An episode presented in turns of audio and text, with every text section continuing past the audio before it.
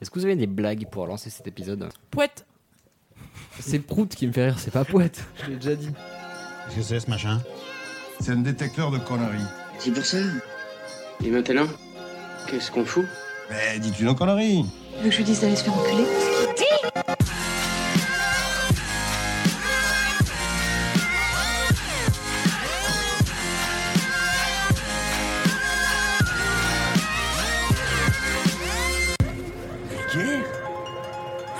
Vulgaire.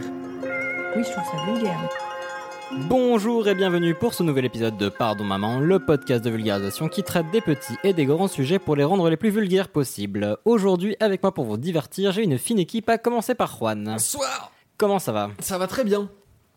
Ça va extrêmement bien, même. Ah, cool. Parce que je suis détendu.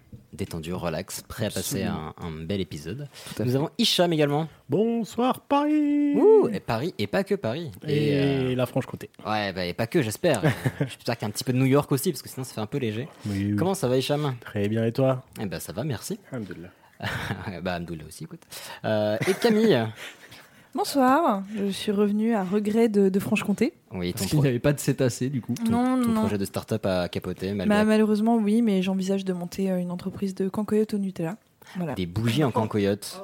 Oui, mais aussi, pourquoi pas, des, bougies, euh, une fois qu'on les fait chauffer, elles sont tartinables sur du pain. Ça pourrait être pas mal. Elles pourront être réutilisables. Il y a, il y a Bah de oui. l'idée. C'est ça. Il y a de l'idée. Et on n'a pas, de- on n'a pas de patron aujourd'hui? De, de patron de Patreon. Non, on n'a pas encore de Patreon d'ailleurs. Non, Ah on n'a pas de patron. bim. Le, le- le trône du chef est vide. T'es t'es venu t'asseoir humblement parmi le peuple sur la banquette. Eh ben, il est bien de se mélanger à ses semblables de temps en temps. Oh, ça c'est chou, ça.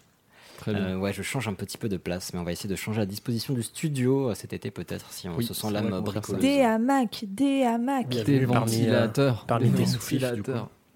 Ouais, bah voilà. Mais ça me fait plaisir d'être avec vous. Ouais, ouais, ouais. Ça s'entend. Mon, mon trône me manque, mais. euh, On sent la joie en toi. ah Et qu'est-ce qui nous réunit aujourd'hui bah, Ce qui nous réunit, bah, c'est que c'est tout- ça fait un an, Juan. Tout- toutes les deux semaines, en Mais fait, non, mais l'épisode. il y a une raison spéciale Oui, pour cet épisode. Aujourd'hui, on fait un épisode spécial fête de la musique. Parce Bravo. que, euh, là- Alias la pire soirée de l'année avec le nouvel an. non, alors, alors, effectivement, peut-être un petit peu, surtout si, vous- non, surtout si vous Surtout habitez une grande à ville. Paris. Voilà, surtout vous habitez, si vous habitez une grande ville, genre Paris. Pour la petite ville de province, en vrai, ça peut être sympathique. Ça va, c'est cool. Faut aimer le groupe du fils de ton voisin, quoi. Mais oui, tu découvres, tu découvres des trucs. Mais voilà, là, au moment où on va diffuser l'épisode, euh, ça sera euh, peu avant la fête de la musique. Donc, on s'est dit qu'on allait vous faire un épisode musical. Non, pas en comédie musicale, ça serait l'enfer. Déjà que nos Les rois du pré-épisodes. monde, Ouais, bah c'est pour ça que je suis venu, moi. déjà sommet, Ah, on s'était pas compris. la. Pour le plaisir. Non, on va vous parler de musique. Il y a des quoi C'est Cool Camille qui est parti sur les rois du monde. De quoi tu veux nous parler? Eh Bien, euh, rien à voir. Moi, je vais vous parler de Mozart. Ah, mais c'est pas lui qui a fait les rois du monde? Euh, si, si, absolument. Mozart, il a un petit peu tout fait, dont les rois du monde. Et un Il a- opéra rock. Et, euh, Ah et ben, Mozart, l'opéra rock, il a été connu pour ça, sa plus grande œuvre. Exactement. Après, ce sera. Il me semble que ce sera moi après. Oui, c'est ça. Et moi, je vais vous parler de la jeunesse du hip-hop. Et ça nous fait très plaisir. Bah écoute, j'espère, Yeah. j'espère. Oui. J'ai euh, bien, bien, bien creusé le sujet et euh, l'idée, ça va être de vous. T'es en train de dire que ça va être très long. Euh, ça va être un petit. Bah, ça sera. Non, ça sera dense. Ça sera généreux. Voilà, ça sera généreux. Très bien, tu sors de ta zone de confort également. Voilà. Très Après, bien. ça sera Hicham. Ouais, moi je vais vous parler du shabi. C'est un genre musical très peu connu en France. Mm. C'est euh, euh, mais que toute l'Afrique du Nord connaît. Mhm. Et même, je suis sûr et certain que parmi vous, vous en connaissez au moins une, voire deux chansons. Certainement. Faudel. On en reparlera. non Oh non Belle manière de dire ferme bien ta gueule. Fais pas ça, pitié. Oh, j'ai hâte. Et après, on finira avec Juan, le meilleur Absolument. pour la fin. Euh, oui. Mais Bien si, sûr. bien sûr. Bah oui, je sais. Non, mais c'était pas. Oui, c'est ça, oui, c'est une affirmation. Oui, je suis le meilleur, oui. Euh, oui, moi je vais vous faire un, un- un petit quiz tranquillou pour finir euh, à base de solo de guitare rock. Très bien. Cool. Voilà. Cool, cool, cool. Et ben, et ben, banco. Ouais, bah banco. On espère qu'on aura de la culture ce coup-ci. Parce que je sens que tu, vas, tu nous su- surestimes. Mais Ouais, bah, moi, je sens les petits pièges venir. non, même pas. J'ai fait un truc tellement simple Non, que les euh, auditeurs vont dire Mais non, là, on va se sentir encore plus truffe ouais, si on ne trouve pas. C'est ça qui est bien. c'est mon hobby. Bon, Ouais, néanmoins, à toi la parole.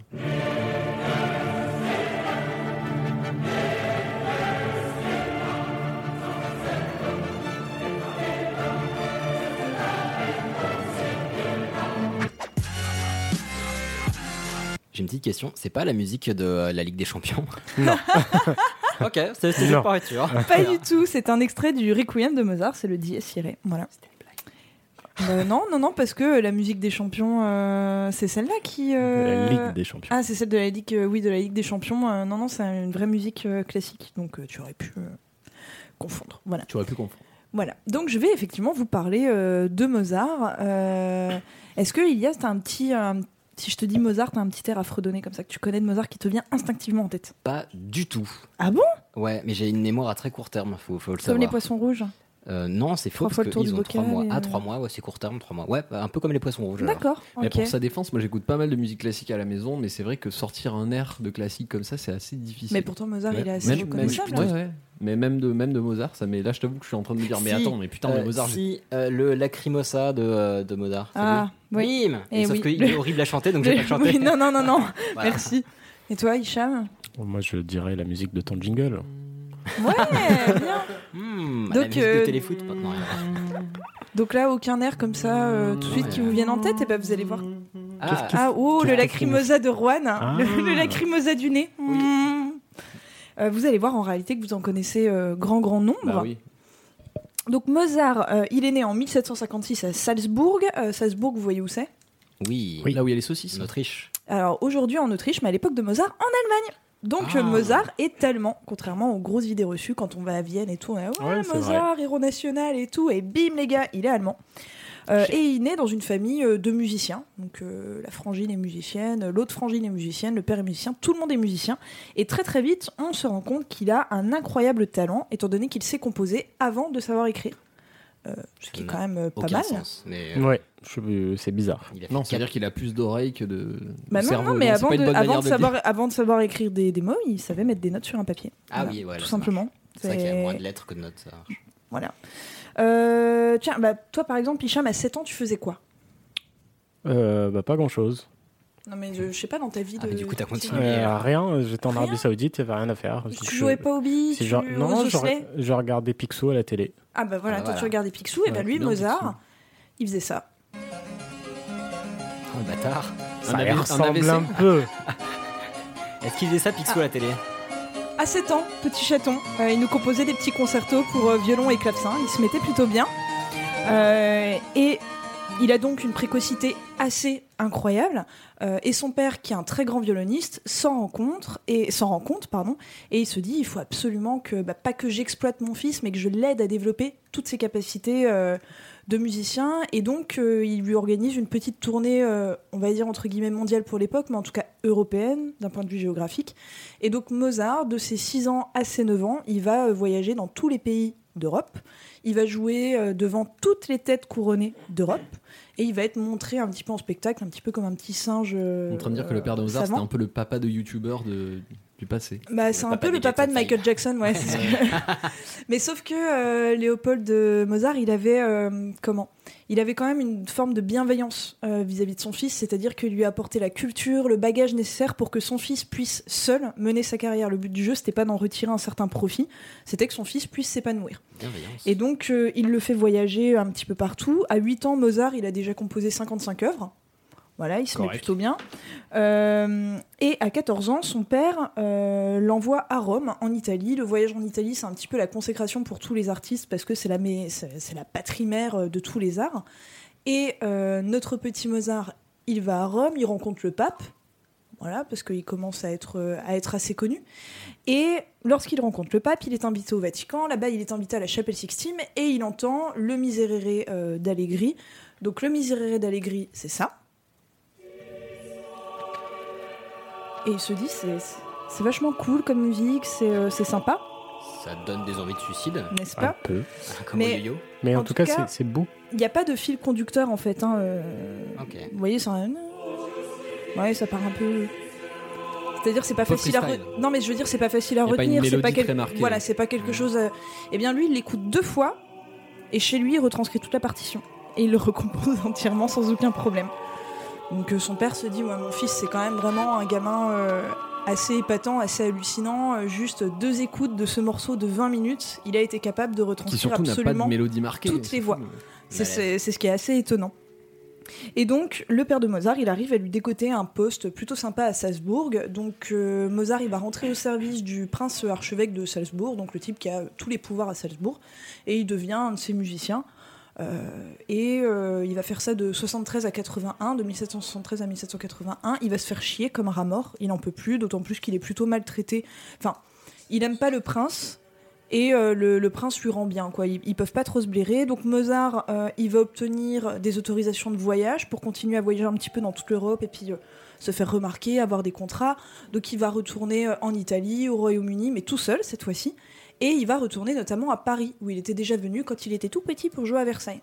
Mais quand il arrive à Paris, c'est un jeune homme de 20 ans, boutonneux, un peu pâteau, euh, qui a perdu euh, Avec du tout talent. voilà, qui a du talent, mais qui euh, n'est plus plus aussi. envie. Mais il est, c'est plus le petit gamin chou mignon avec les grosses joujouflus qui est là. Enfin, je veux dire, il a un nom à se faire. Pour- Ah, ok. Ah, c'était Ben, bien ça sûr, il a un nom à se faire Mal- parce que malgré, son, mal- malgré tout ce qu'il a fait avant oui, absolument. Il a, il a encore un nom à se faire, puis surtout que Paris, c'est vraiment la capitale du monde à cette époque. C'est des gens très hautains, et donc euh, ce jeune type qui débarque de sa province et puis qui vient en disant je suis un génie, on lui dit bah vas-y, prouve-le. Donc euh, à Paris, il se laisse pas abattre, il arrive à obtenir des petites commandes, et notamment il y a euh, un duc qui s'appelle le duc de Guine, qui lui dit ah bah écoute, moi j'aimerais bien que tu me composes un petit truc, ma fille elle est harpiste, moi je fais un peu de flûte, tu pourrais pas nous faire un petit truc sympa euh, pour que ma fille euh, et moi on puisse jouer ensemble? Et ça fait ça.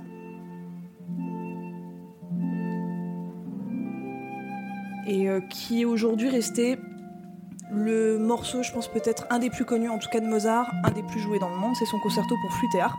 Ça me dit absolument rien. C'est vrai? Bah, ça, c'est un gros classique. C'est beau en important. tout cas. C'est magnifique, c'est de la légèreté, c'est c'est enjoué. Enfin, Mozart, il a été toute sa vie, on, enfin, on a raconté, on raconte encore que c'est un type super vulgaire, super crade, super euh, décadent. Mais quand on écoute sa musique, on est mais à des, des dizaines d'années-lumière euh, de ce Mhm. personnage super cracra quoi. Donc il compose ça, il se fait un petit peu de bif à Paris. Bon. euh, sa mère meurt à Paris, ce sont des choses qui arrivent. Il enterre maman à Paris. Euh, au passage, il se fait larguer par sa zouze sur le chemin du retour parce qu'il avait une petite fiancée. Il se fait euh, larguer par sa zouze sur le chemin du retour à Salzbourg. Et, euh, et euh, il va vraiment se focaliser de plus en plus dans le travail. C'est-à-dire que Mozart, avec ses facilités, s'il n'était pas un type un petit peu acharné au travail, il aurait jamais eu la carrière qu'il avait eue. Malgré le fait qu'il ait l'oreille absolue et qu'il soit un incroyable génie, Mozart, c'était un vrai bosseur. Et donc il bosse, il bosse, il bosse et il cherche à obtenir la célébrité. Et un jour, il va à Vienne avec euh, son prince archevêque, donc l'archevêque de Colloredo, de Salzbourg. Et il arrive à Vienne, et puis là, il se dit Bah non, en fait, j'ai plus envie de bosser pour ce connard. Je démissionne et je me fous en freelance. Donc ils vont s'embrouiller. Mozart se fait euh, chasser à coups de pied au cul, littéralement, euh, par les valets euh, du prince Colloredo. Et, et il se lance en freedom et il se retrouve. il est jeune, il a un petit peu d'argent de côté, il a 25 ans, il se retrouve à Vienne et il est super content. Il s'enjaille. C'est les belles périodes de sa vie, les périodes où il, conso- où il va commencer à composer toutes ces petites musiques légères comme ça, qui lui créent un vrai nom à Vienne. Tout doucement, donc il va toucher 100 florins par-ci, 200 florins par-là, mais il attend la commande qui fera de lui quelqu'un de célèbre et de vraiment indépendant. Il faut savoir qu'à cette époque-là, les artistes, les compositeurs notamment, ils travaillent tous pour quelqu'un. Mhm. C'est-à-dire que euh, sur des mécénats pour. on n'est pas un les- artiste indépendant, on appartient entre guillemets à quelqu'un, à un roi, à un roi, duc, voilà. exactement. Et Mozart, lui, il est le tout premier musicien à s'émanciper totalement de ça. Il dit non, moi je ne veux appartenir à personne. J'écris et celui qui veut m'acheter, il m'achète. Mais je euh, pas moi que c'était le cas des musiciens. Je savais que les peintres énormément euh, Ah si, si, appartenaient les, à des les cours musiciens, royales. mais- euh, les musiciens avaient, euh, avaient le même problème. Et c'est ça, je pense, qui a fait aussi la, la modernité de Mozart. La modernité, c'est marrant, parce qu'aujourd'hui, Mozart, c'est quelqu'un de très... Enfin, en tout cas, ses œuvres, elles sont très classiques. Il n'y a pas plus classique que Mozart. hein, euh, voilà. ouais. Mais pourtant, Mozart, c'était un type super moderne dans sa façon d'agir. Et donc, il l'attend, cette première grosse commande. Et là, bim, il l'a. En 1782, l'empereur d'Autriche, Joseph II, lui commande euh, un opéra. Et Mozart, euh, il va euh, tout donner, c'est-à-dire que euh, va faire un opéra en allemand, un des premiers, parce qu'à cette époque-là, l'opéra, c'est en italien, voire un peu en français, mais lui, il veut que ce soit compris par le peuple. En thème, il va choisir l'islam, les Turcs, donc ça s'appelle l'enlèvement au sérail. C'est l'histoire d'une nana qui se fait enlever par des Turcs, qui finit dans un harem, qui se rebelle, qui veut pas porter le voile, qui menace de se suicider, qui part totalement en cacahuète. Mais il y a un petit happy ending à la fin. Enfin, c'est c'est quelque chose Avant-gardiste. D'assez euh, d'assez étonnant pour l'époque et ça cartonne. Donc euh, Comme émission sur euh, Canal+. Exactement. Donc il va toucher énormément d'argent, il va devenir extrêmement populaire, et puis bah, comme il a écrit un opéra pour l'empereur, bah, forcément toute la noblesse viennoise vient lui commander euh, des petites bricoles. Comme Et- le dessert. Comment Ah, allez, vas-y, Pardon, pardon, pardon. Et la même année, euh, il se marie, en plus, pouf, cerise sur le gâteau. Il se marie avec euh, Constance Weber. Ce sera pas nécessairement un mariage très heureux dans le sens où sur six enfants, ils vont, ils vont connaître la mort de quatre enfants. Ah, dommage. Ouais. À, ce à qui est l'époque, pas- le taux de Ce qui mortalité est pas foufou, C'est le cas de le dire, dommage. mais euh, ça reste mignon. Alors, en 1783, il retourne un petit peu à Alsace-Bourg pour passer l'été avec, euh, avec sa nana euh, chez son père. Et euh, l'idée, c'était d'adoucir un petit peu les tensions entre le papa euh, Mozart et euh, la femme de Mozart, parce qu'ils ne pouvaient pas se sentir l'un et l'autre. Et puis, bah, ils reçoivent une lettre. leur fils aîné, qui était resté à Vienne avec une nourrice, bah, est mort. Donc, ils doivent retourner à Vienne. et ils font une petit, un petit arrêt à Linz, une ville d'Autriche.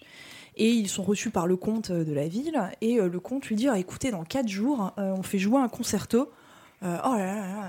Moi, j'adorerais qu'on joue un concerto de Mozart. Euh, Est-ce que vous avez apporté un concerto, une symphonie, quelque chose Bien sûr, dans ma poche. Et Mozart lui dit Ben non, non, non, moi j'étais en vacances chez mon père, donc j'ai pas, pas du tout pris ce qu'il concerto fallait. avec moi. Et là, le duc, il lui fait une petite mine toute désolée, vous savez, avec la, la lèvre tremblante et Ouais, tout. ouais. Et, j'aime bien. et Mozart, il peut pas résister à cette petite euh, mine, et puis il dit bah non, je peux pas le laisser comme ça, ce pauvre petit comte euh, tout triste. Et donc en quatre jours, il lui compose une symphonie. Euh, il écrit 200 pages de feuilles d'orchestre en quatre jours. Et Bah, tu elle a fais- été- Tu et- fais ça toutes les deux semaines, je vois Et pas elle, est, et, et elle existe, hein, c'est la, c'est la symphonie numéro 36, je crois. Mais elle a été jouée direct? Ah bah elle a été jouée au bout des quatre jours. hein. Alors voilà, voilà, la question que je me pose sur, sur cette histoire, parce qu'il me semble que je l'avais déjà entendu, c'est que comment les musiciens ont pu la prendre pour la jouer correctement Eh bien, ce qu'on pense, c'est qu'on sait qu'elle a été écrite en maximum 4 jours, mais il l'a probablement écrite en une journée, une journée et demie. Ensuite, il a fait euh, des répétitions euh, pendant les deux derniers et jours. des arrangements et, euh, Exactement. Et il alors- l'a écrite en fait beaucoup plus vite qu'en 4 jours. et toujours est-il, les musiciens sont quand même vraiment ouf parce que pour en deux jours jouer, euh, enfin de manière qualitative Mhm. un concerto, Bien sûr. Ça, ça défonce quand même. Et hein. surtout que le Mozart, quand on l'écoute, euh, il y a toujours un côté enfantin dans le Mozart. C'est pour ça, quand vous allez chez des disquaires, il y a beaucoup de disques, vous savez, la musique classique pour les enfants. Et on Mhm. retrouve très souvent du Mozart parce que c'est facile le Mozart. Et en réalité, ça ne l'est pas du tout. Parce que ce sont des mélodies, justement, qui paraissent tellement simples que la moindre fausse note, le moindre petit écart, ça s'entend tout de suite. Donc euh, Mozart, c'est pas facile, euh, c'est pas facile à jouer du tout, euh, contrairement à ce qu'on pourrait croire. Et donc euh, voilà, c'était pour la petite anecdote. Le type pouf 200 pages, 4 jours, et bim. En, en 1786, il reçoit sa deuxième très très grosse commande par l'empereur. Euh, on va voir si vous arrivez à reconnaître l'œuvre juste avec l'ouverture, mais euh, malheureusement j'en doute un peu. C'est une des ouvertures les plus connues.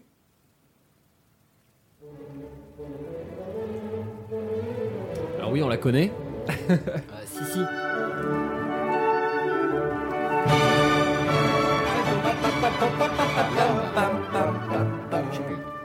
Le mariage de Figaro. Ah putain. Les notes de Figaro. Alors oui, justement, c'est rigolo. Quoi On a beaucoup, enfin, on a joué les Noces de Figaro à Versailles il y a un an et demi. Il y a plein de gens qui sont venus à la fin me voir en me disant Ah, mais il n'y avait pas le Figaro quoi Figaro quoi? Bah oui, parce que c'est le, Le barbier de Séville Le de, Rossini. Ça n'a rien à voir. Ça n'a rien à voir, mais tout le monde, vrai. tout le Bah, monde Ça n'a l'attend. rien à voir, ça n'a rien à voir. C'est juste la Bah, pièce. c'est pas le même compositeur, c'est pas le même siècle, mais. Oui, mais euh, c'est la, c'est la pièce précédente. Babette Oui, non, mais de, Oui, de oui. Beaumarchais, bien sûr, dans le théâtre, mais dans l'opéra, non, c'est pas du tout. mais- euh, voilà. Du coup, il y a pu y avoir une confusion, ça va. Bref. C'est euh, une- erreur connue. euh. Oui, c'est vrai. Bah, parce que tu t'attends, il y a deux fois Figaro nom, ouais. Voilà, exactement. Euh, et donc, Les Notes di Figaro, c'est euh, une œuvre légère qui parle d'amour, qui est reprise sur euh, le livret de la pièce de théâtre de Beaumarchais. Donc, en France, Mozart, il lit cette pièce de théâtre, il la trouve absolument irrésistible et il se dit Ah, tiens, je ferais bien euh, un petit opéra là-dessus. Et ce qui est rigolo, c'est que Joseph II lui commande l'opéra, il le fait jouer alors qu'il avait fait interdire la pièce de théâtre. Ok. Voilà, parce qu'il trouvait. Oui, mais que- c'est pas pareil, on comprend pas. Contradiction. oui, Allez. bah, pff, allez, pourquoi pas. Et euh, Mozart se fait euh, une fois de plus remarquer par euh, dans le mariage de Figaro, à la fois par ses airs. bah, vous avez vu l'ouverture d'un seul coup, elle est Mhm. très bam, majestueuse, et il se fait remarquer aussi par ses airs tout doux, ses airs d'amour qu'il va faire euh, composer, comme par exemple celui-ci.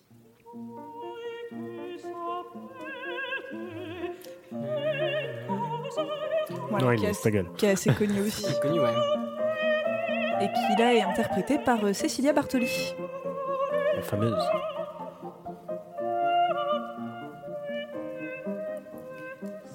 Et ça fait partie aussi des Oh. gros classiques qu'on fait jouer, on va dire, aux musiciens euh, semi-débutants. euh, Ouais. Parce que bah, c'est beau, c'est lent, c'est.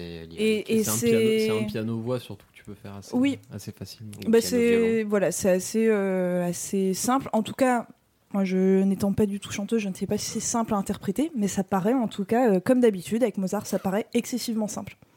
Donc euh, c'est ce qui fait que c'est euh, plutôt mignon. Donc le mariage de Figaro, énorme succès. Des florins, du flou, en veux-tu, en voilà. Mozart, il s'achète un appart de folie, il mène grande vie. Duplex, malle. voilà, donc il va, enfin, il va commencer, non, il en avait déjà, mais il va avoir des petites conquêtes à droite, à gauche, sa femme, elle va voyager, etc. Alors c'est marrant, Mozart, il a eu pas mal de conquêtes, et pourtant, il paraissait pas excessivement beau, et il mesurait, euh, c'est plutôt étonnant, il mesurait 1m50. Donc je sais que les femmes Ah. étaient petites à l'époque, mais de Oui, là, euh, il- je pense qu'il était, euh, il était vraiment tout petit, euh, même, ouais, même 1m50, pour l'époque. euh, Et puis à Ouais, l'époque, tu payais au tissu, vu que c'était sur mesure, il devait faire des économies de ouf. C'est le Peut-être. charme mystérieux de l'artiste. Peut-être. Alors, en 1787, euh, la vie de Mozart va vraiment changer. Pourquoi? Parce que c'est la mort du mentor, c'est la mort de son père. Et euh, Mozart ne s'en remettra jamais vraiment parce que son père était toujours resté dans l'ombre, euh, il avait toujours guidé. Enfin, on a une correspondance très très épaisse et très soutenue qu'on a encore aujourd'hui dans les archives euh, en Autriche entre Mozart et son père, où son père à distance, il lui corrige des petits, des, petits manuscrits, des partitions, enfin voilà. Et donc ce père meurt et Mozart, il va arriver dans son côté un petit peu sombre de sa création. Ça va se révéler à ce moment-là. Alors, il va nous faire une, je dirais pas une dernière, mais une des dernières œuvres assez légères, qui est, euh, là, vous allez tous la connaître, du moins je l'espère, sinon je me défenestre par le Vélux. Calme-toi. Chiant. Oh, Allons-y. Dis-nous tout.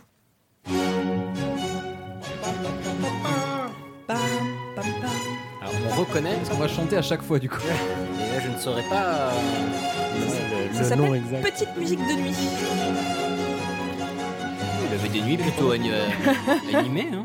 Alors, bah, en fait, euh, musique de nuit, ça veut dire que c'est une musique qu'on joue le soir et donc qu'on jouait dans les salons. Le Ah. soir, euh, les salons viennois. Donc là, faut vous imaginer que c'était des musiques qui étaient euh, jouées. This is the music for the night. Exactement. Non, mais voilà, t'es dans le délire là pour s'éclater. On dansait, on jouait au pharaon, au trick-track.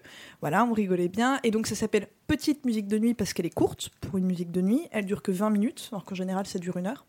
Et petite également parce qu'elle est prévue à la base. euh, Aujourd'hui, elle est jouée en version symphonique la plupart du temps, mais à la base, elle est, elle est écrite Quatre, pour euh, 5 instruments. Cinq instruments. Ouais, pour une petite quintette. Donc euh, deux Mhm. violons, un alto, euh, une basse et un violoncelle. Voilà. Je ne saurais que vous conseiller la version de Tenacious D de cette chanson. Ah oui, oui. Oh mon dieu, j'ai pas vu. je regarderai. Donc, euh, donc voilà, il continue avec ces petites musiques. Moi, c'est une musique que je trouve tellement jouée. Quand, euh, quand on a un petit coup de déprime, c'est une musique qui, euh, je sais pas, elle donne un boost. Enfin, on peut pas déprimer sur cette la musique. hein. La petite musique de nuit, euh, elle te remet vraiment, euh, pouf, elle te remet de bonne humeur. Mais à côté de ça, euh, eh bien, c'est la période où euh, Mozart, euh, 1787, il va composer son opéra le plus sombre. Euh, il va composer notamment Don Giovanni. Euh, Juan, j'aimerais bien que tu nous mettes la partie, l'arrivée du commandanteur de Don Giovanni. Je vais le faire avec plaisir.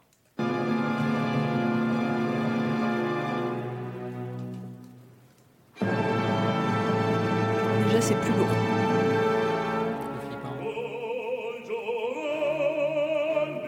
Alors, il a dit Don Giovanni pour ceux qui n'ont pas compris. Qu'est-ce que tu fais là Non, tu m'as invité à dîner. Mais ça va chier pour ta gueule.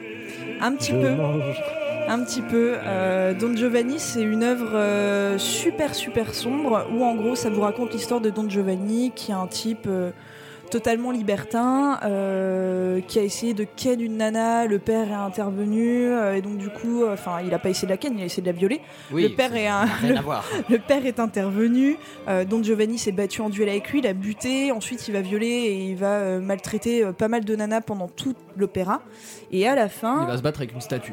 Et à la Et fin- il l'invite à bouffer? Eh ben non, non, mais alors à la toute fin, il tombe euh, sur euh, la statue au cimetière du, du mec qui l'a buté et il lui dit Ah, tu viendrais bien dîner ce soir? Et en fait, en plein là, milieu de son repas, vient. le fantôme apparaît Il et là, c'est l'arrivée du. co- Donc, Classe. c'est une mise en scène Ça, euh, tu déjà. vendu là? Non, mais c'est- un opéra incroyable et pour l'époque, il avait fait une mise en scène de dingue. C'est-à-dire que la, la- la pièce était totalement dans le noir et d'un seul coup, t'as ce bam retentissant Mhm. Et t'as euh, ce fantôme qui apparaît, les portes qui s'ouvrent. Et à, la fin de ce, de ce morceau, Don Giovanni, en fait, se fait entraîner en enfer par des démons et des cadavres qui arrivent sur la scène avec euh, des torches, des lance-flammes. Enfin, c'est non, non, mais Ca- c'est Camille y était. hein. Là, elle il y a, elle il y des mises en scène de Non, non, c'est- complètement dingues. c'est c'est hallucinant et on a les on a les, les, les annotations des toutes premières mises en scène qui sont tout aussi dingues que celles qu'on peut voir dans les productions actuelles et donc euh, il va faire jouer euh, Don Giovanni pour les premières fois à Prague dans le seul théâtre encore visible enfin qui existe encore aujourd'hui où Mozart a joué qui est le théâtre des États à Prague Euh, donc il va faire euh, toutes les premières représentations là-bas. C'est un succès de folie. Et quand il va faire jouer ça à Vienne, eh bien, il fait jouer ça que cinq fois. C'est un total échec parce qu'on trouve ça beaucoup trop contemporain, beaucoup trop sombre, beaucoup. Ça, ne bien, pourtant. plaît pas. Et, et pourtant, euh, bah, Richard Wagner, euh, qui est quand même pareil, euh, enfin, euh, Oui, bon. un ponte de la musique classique, hein, voilà, et bien euh, Richard Wagner va dire que Don Giovanni est probablement le meilleur opéra qui ait jamais été écrit.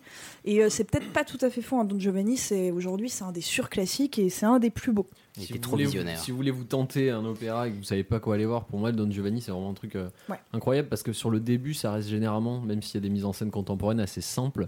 Et dans la deuxième partie, où on rentre dans le domaine du entre guillemets surnaturel, machin, généralement ils se font plaisir et ça part tellement Ouais. en couille sur la fin.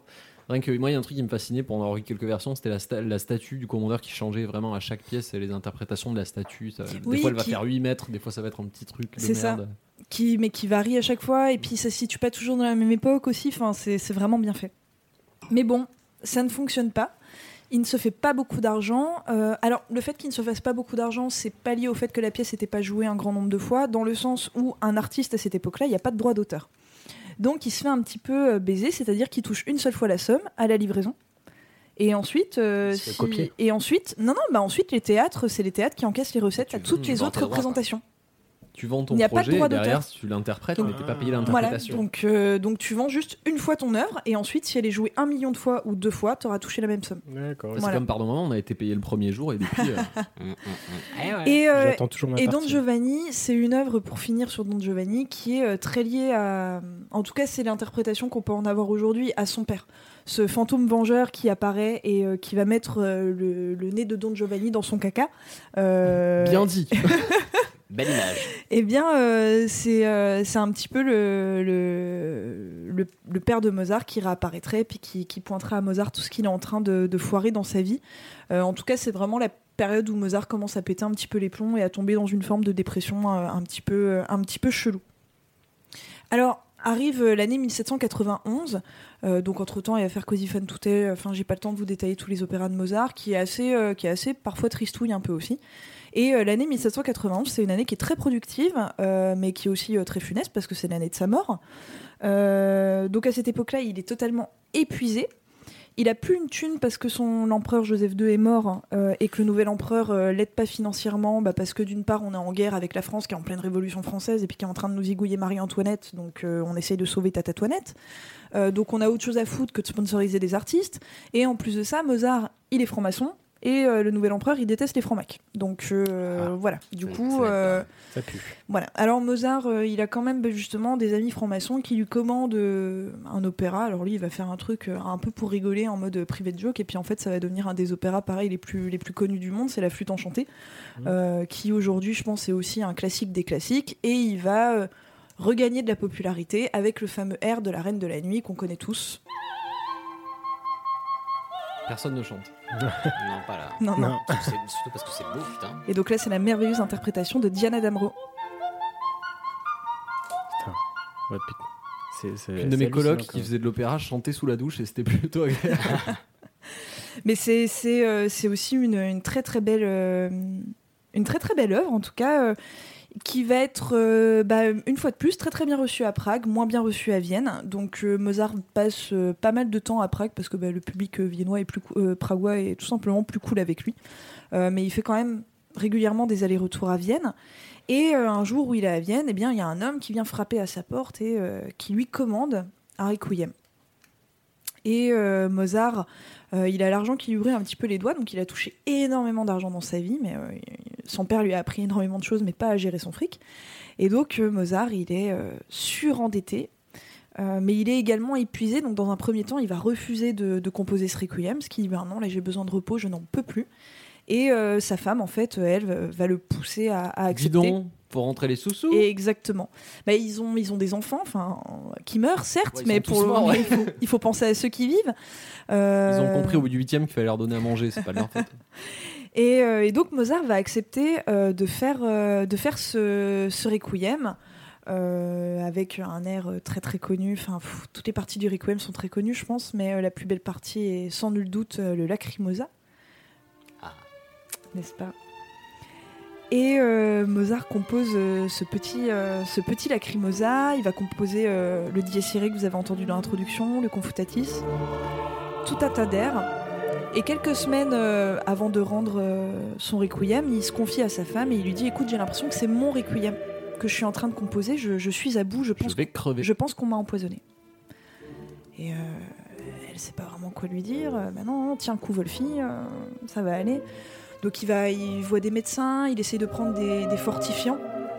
Et puis il arrive à la composition précise du lacrimosa. Il est avec un de ses élèves, il est alité, il ne peut plus se lever à l'époque, il n'a plus la force de marcher. Je vous rappelle qu'il n'a que 35 ans. Et, euh, et aujourd'hui, on a la, partition manuscrite originelle du Lacrimosa. Et en fait, la, plume de Mozart s'arrête à la huitième mesure du Lacrimosa. Et ensuite, c'est une main différente qui prend, euh, la copie. Donc euh, il y a deux options. Soit il est mort en écrivant le Lacrimosa, en tout cas dans les témoignages On pense euh, que c'est arrivé, non? Bah, dans, les, dans les témoignages de sa femme, euh, elle, nous raconte qu'il s'est arrêté et qu'il a pleuré parce qu'il s'est rendu compte qu'il pourrait plus jamais écrire une note de musique, enfin que là, qu'il venait d'écrire les dernières. Et il a probablement dicté le reste, à- les dernières notes du Lacrimosa à un élève qui était avec lui. Parce que euh, son élève, on a regardé ce qu'il faisait, c'était un peu à chier ce qu'il faisait comme musique. Donc c'était lui qui avait terminé le Lacrimosa, on l'aurait Ouais. vu. Voilà, ça reste toute la fin du Lacrimosa reste très très belle. Donc, euh, donc on pense que c'est tout simplement Mozart qui a dicté euh, le reste, euh, qui a eu le temps d'écrire le Confutatis après, enfin voilà, mais il l'a fait sous, la dictée. Alors de quoi est mort Mozart Donc pour ceux qui ont vu le film Amadeus, ils vont dire ah mais il a été assassiné, par Salieri Non, pas du tout. Il avait des, faux. il avait des rapports absolument cordiaux avec Salieri, certes une petite concurrence, mais bon, ils s'entendaient plutôt pas trop mal. Euh, non, Mozart, bah, il est mort euh, tout simplement de ce qu'on appellerait aujourd'hui un burn-out. Le mec, il composait sans cesse. Euh, aujourd'hui, euh, Ça n'existe pas le burn-out, Camille. Qu'il aurait fait une dépression nerveuse par excès de stress dont on aurait parlé au précédent épisode. Mais euh, en tout cas, voilà, c'est un type qui, en, bah, du coup, on va arrondir, on va mettre en 30 ans, parce qu'il est mort à 35 ans. Donc, allez, en 30 ans, il a composé aujourd'hui, on répertorie un peu plus de 880 œuvres qui appartiendraient à Mozart. Chacune, chacune faisant au moins 20 minutes. Voilà. Ah, ça déconne pas. hein. Bah oui, non, dans les œuvres, il faut que tu rajoutes les opéras de 4 heures, euh, ce, ce- ce genre de choses, c'est quand les- même et assez hallucinant. enfin, Voilà. Euh, et en fait, il composait tout le temps lui-même. Il raconte qu'il composait dans son sommeil. C'est-à-dire que Mozart, il composait pas en écrivant, en gommant, etc. Il écrivait tout dans sa tête. Et après, il Et toutes les copies qu'on a, tous les manuscrits qu'on a de lui, c'est d'un seul jet, c'est d'un seul premier jet. Il y a aucune rature. Le mec, il composait tout, tout, toute la totalité dans sa tête. Et lui-même, il le disait, il composait en dormant. Donc en fait, il avait même pas de réel sommeil. Euh, je pense qu'au bout d'un moment, c'était malgré lui. Mhm. Et ça, ça allait tout seul. Donc euh, on pense aussi qu'il est mort euh, empoisonné euh, comme un connard, mais par lui-même, étant donné qu'il prenait un fortifiant dont on a aujourd'hui la recette, et puis bah, il y avait du mercure dedans. Coucou Belle idée. Coucou, ça tue. Et, et il a été enterré, je sais plus où, à Vienne, au cimetière Saint-Marc, un truc comme ça. Euh, alors, tout, plein de gens vont me dire, surtout après la, la pitoyable scène dans Amadeus de sa mort, où on voit le cadavre jeté dans un petit linceul avec de Camille la n'a chaux. pas aimé Amadeus euh, Si, si, j'ai beaucoup aimé Amadeus, mais j'ai pas du tout aimé les, les 20 dernières minutes. Et, euh, et en fait, non, non, il a été enterré euh, dans un cercueil, comme ça se faisait à l'époque, certes en fosse commune, comme ça se faisait à l'époque également pour la plupart des gens. Je rappelle qu'il n'était pas très très riche non plus au moment de sa mort. Et aujourd'hui, on ne sait pas où est enterré euh, Mozart, mais il est là. Avec nous Dans nos cœurs. En tout cas, il faut savoir que c'est l'homme aujourd'hui qui, euh, en comparaison à la durée de sa vie et de sa carrière, a composé le plus d'œuvres. Mm. Euh, Le ça- plus d'œuvres ou le plus de temps cumulé de. Le plus d'œuvres. C'est ce que c'est ce que c'est ce que j'ai c'est ce que j'ai lu le plus d'œuvres. Voilà. Alors si ça vous a donné envie d'aller voir, enfin d'aller écouter ou voir du Mozart, euh, le Requiem de Mozart est joué à Versailles le 26 ju- juin. Et à l'Opéra Garnier euh, pour la saison 2018-2019 à Paris, ils vont faire la flûte enchantée et le fameux Don Giovanni. Je compte y aller, peut-être qu'on s'y croisera. Oui, allez-y. Allez. D'ailleurs, je pense que j'irai aussi. Top. Merci Camille, c'était passionnant. Très bien. Passionnant. Et je fais un petit parallèle puisque pour le Lacrimosa, il y a un monsieur qui s'appelle Léo Le Bug qui a fait un- une petite, ça me permet de faire une transition avec le hip-hop, qui a fait un mashup entre MOP et, euh, et le Lacrimosa. Waouh. Voilà. Et ça rend trop, ça rend super bien. Donc je vous conseille de chercher ça sur YouTube. euh, MOP. euh, S'il y a des, des petits extraits que vous avez bien aimés de musique, faut pas hésiter à nous écrire pour avoir les noms. Bien entendu, euh, je me ferai une joie de vous rappeler euh, Ou alors tous vous les faites un, bon Shazam à l'ancienne. Oui, aussi, enfin voilà, mais euh, Mais je, ne pense jamais à déjà- ça. Bah. Shazam a plus de temps libre que nous pour répondre, c'est vrai. On va pas, on va pas se le cacher. de- demandez, on vous donnera. Allez. Bon, Oui, d'accord, On d'accord, est d'accord. gentil. C'est vrai. Bah du coup, allez. Bah, du coup, on va passer à, à toi, euh, qui, comme d'habitude, va faire un sujet, je pense, assez, euh, assez restreint, pas trop développé. Je- je- Quelque chose de 2-3 minutes. ça va bien se passer. Allez.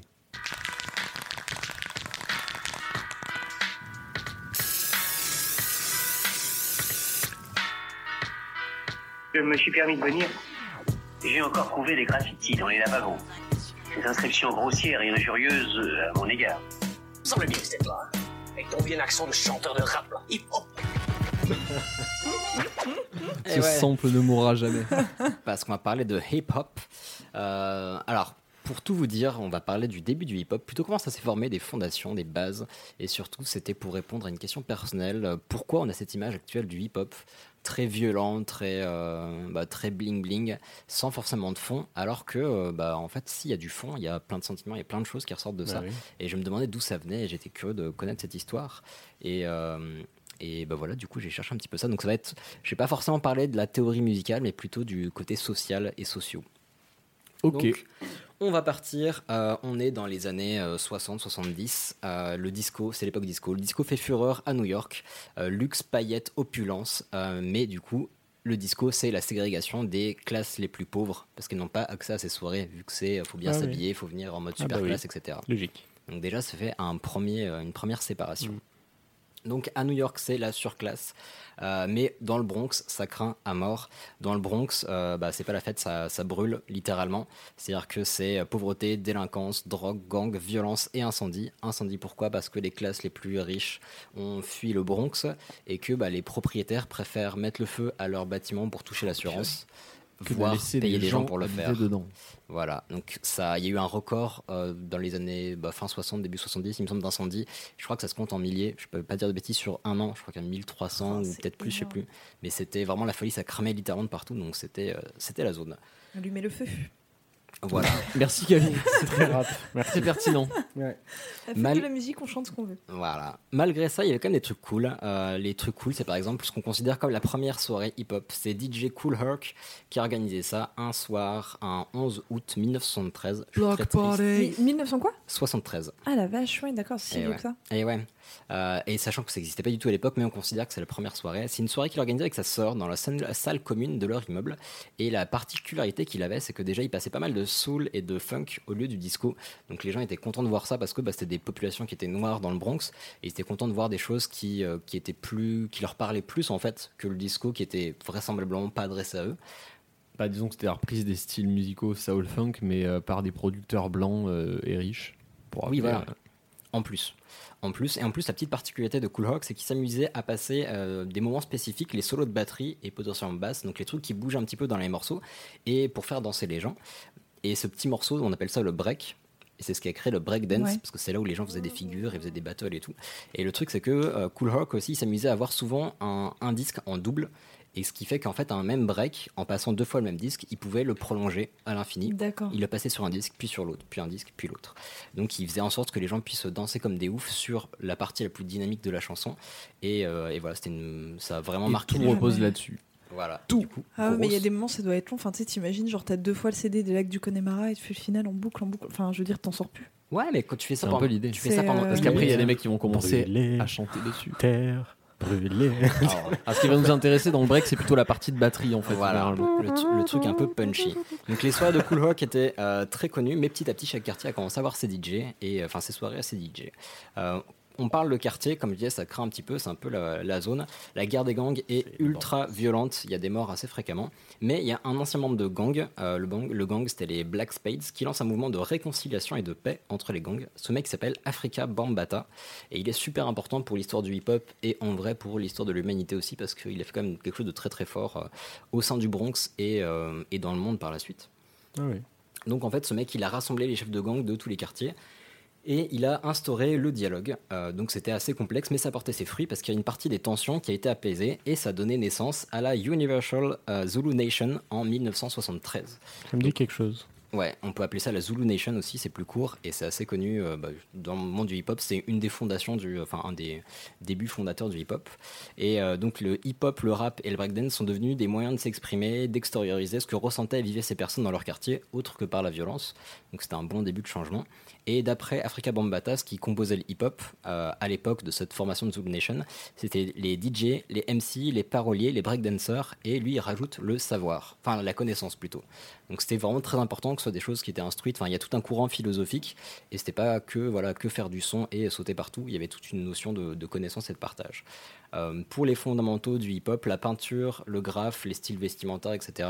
Ça s'est rajouté par la suite au hip-hop parce que c'est un, un, mouvement qui est très euh, très varié, très complexe. Et puis très récent aussi, non euh, C'est bah, pas les non. années 70, quoi, c'est les années 90 plutôt. Ah non, le graphe, c'est quand même assez vieux Non, aussi. le- tout ce qui est vestimentaire. Euh, non, très très tôt aussi, mais en fait Ah les styles ont changé. Bah, on va en parler du style vestimentaire. ok, justement. ok.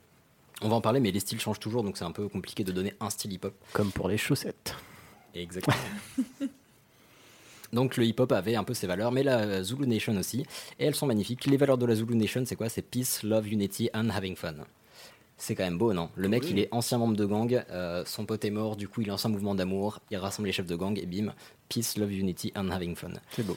Euh, maintenant, on va partir sur le côté musical, sur quelqu'un dont vous avez certainement entendu parler, sinon enfin, il y a un gros problème.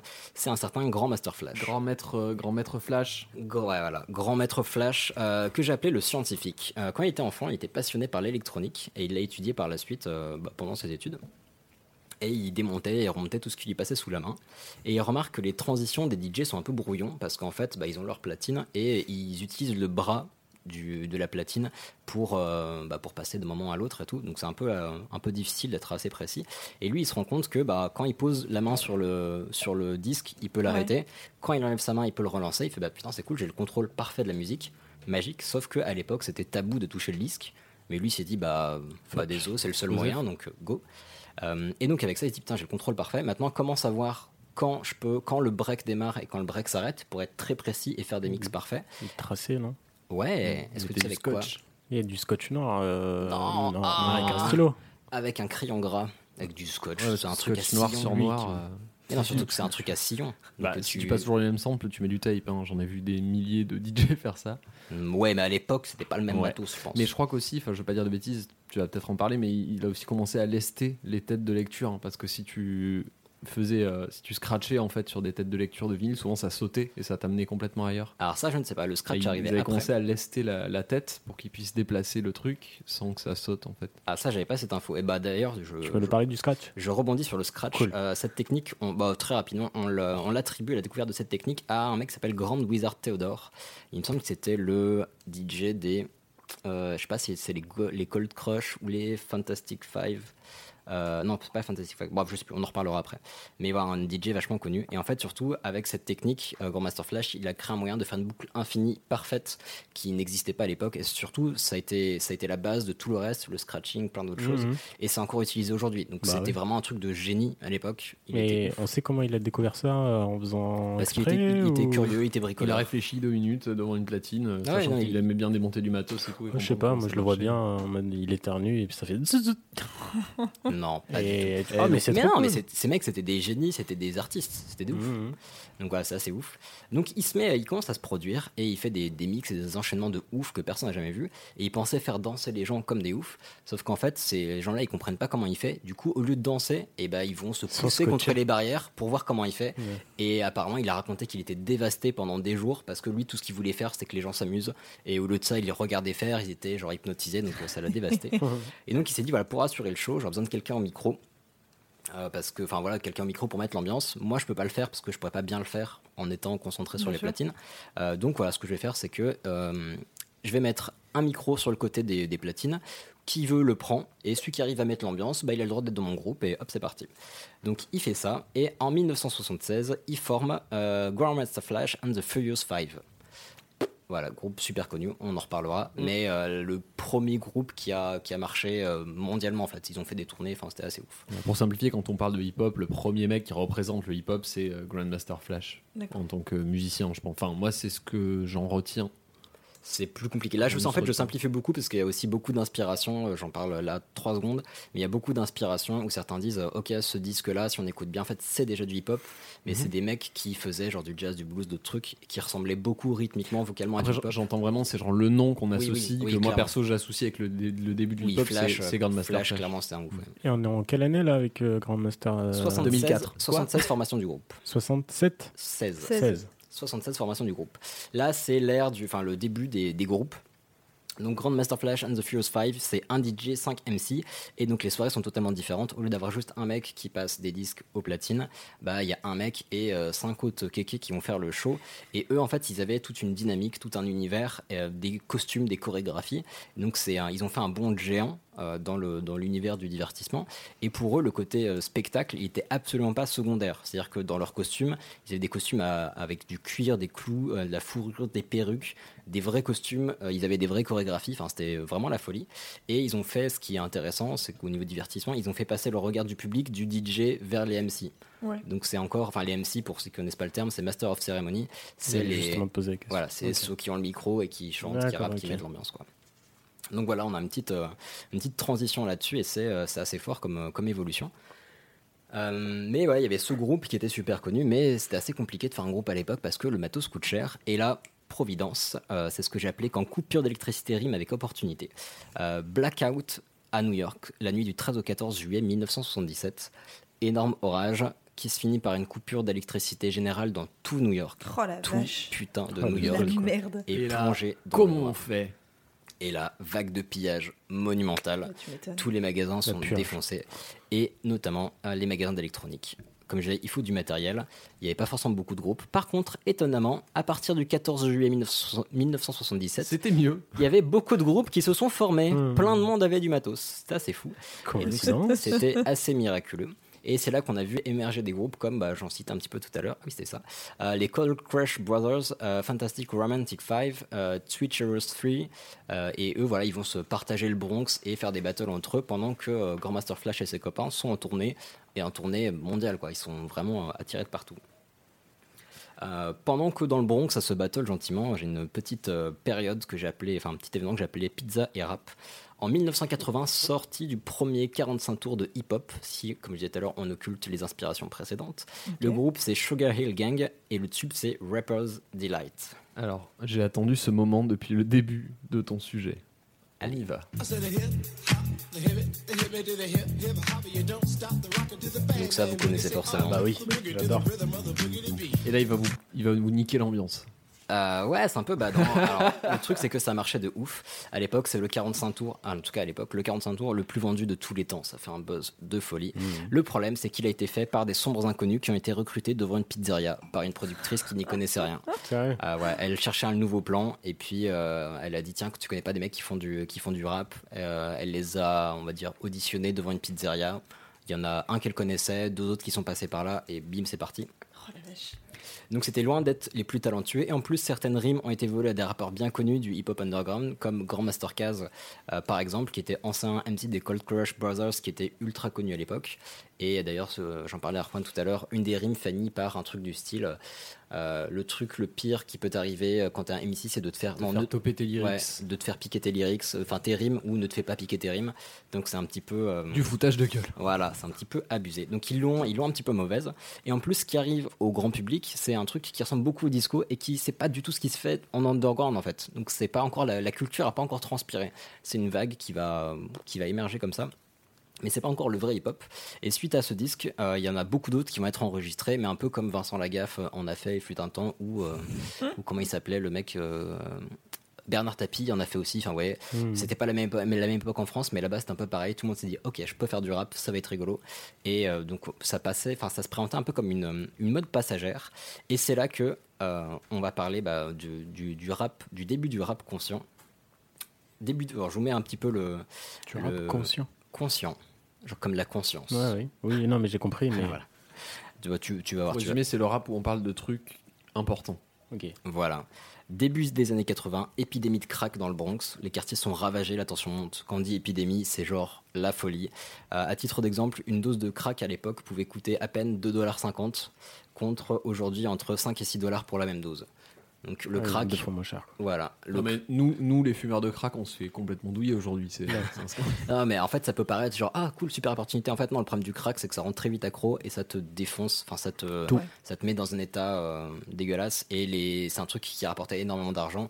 Donc, guerre de gang, euh, guerre de territoire, enfin, l'enfer. Et c'est à cette époque que Grandmaster Flash and the Furious 5 sort The Message en 1982.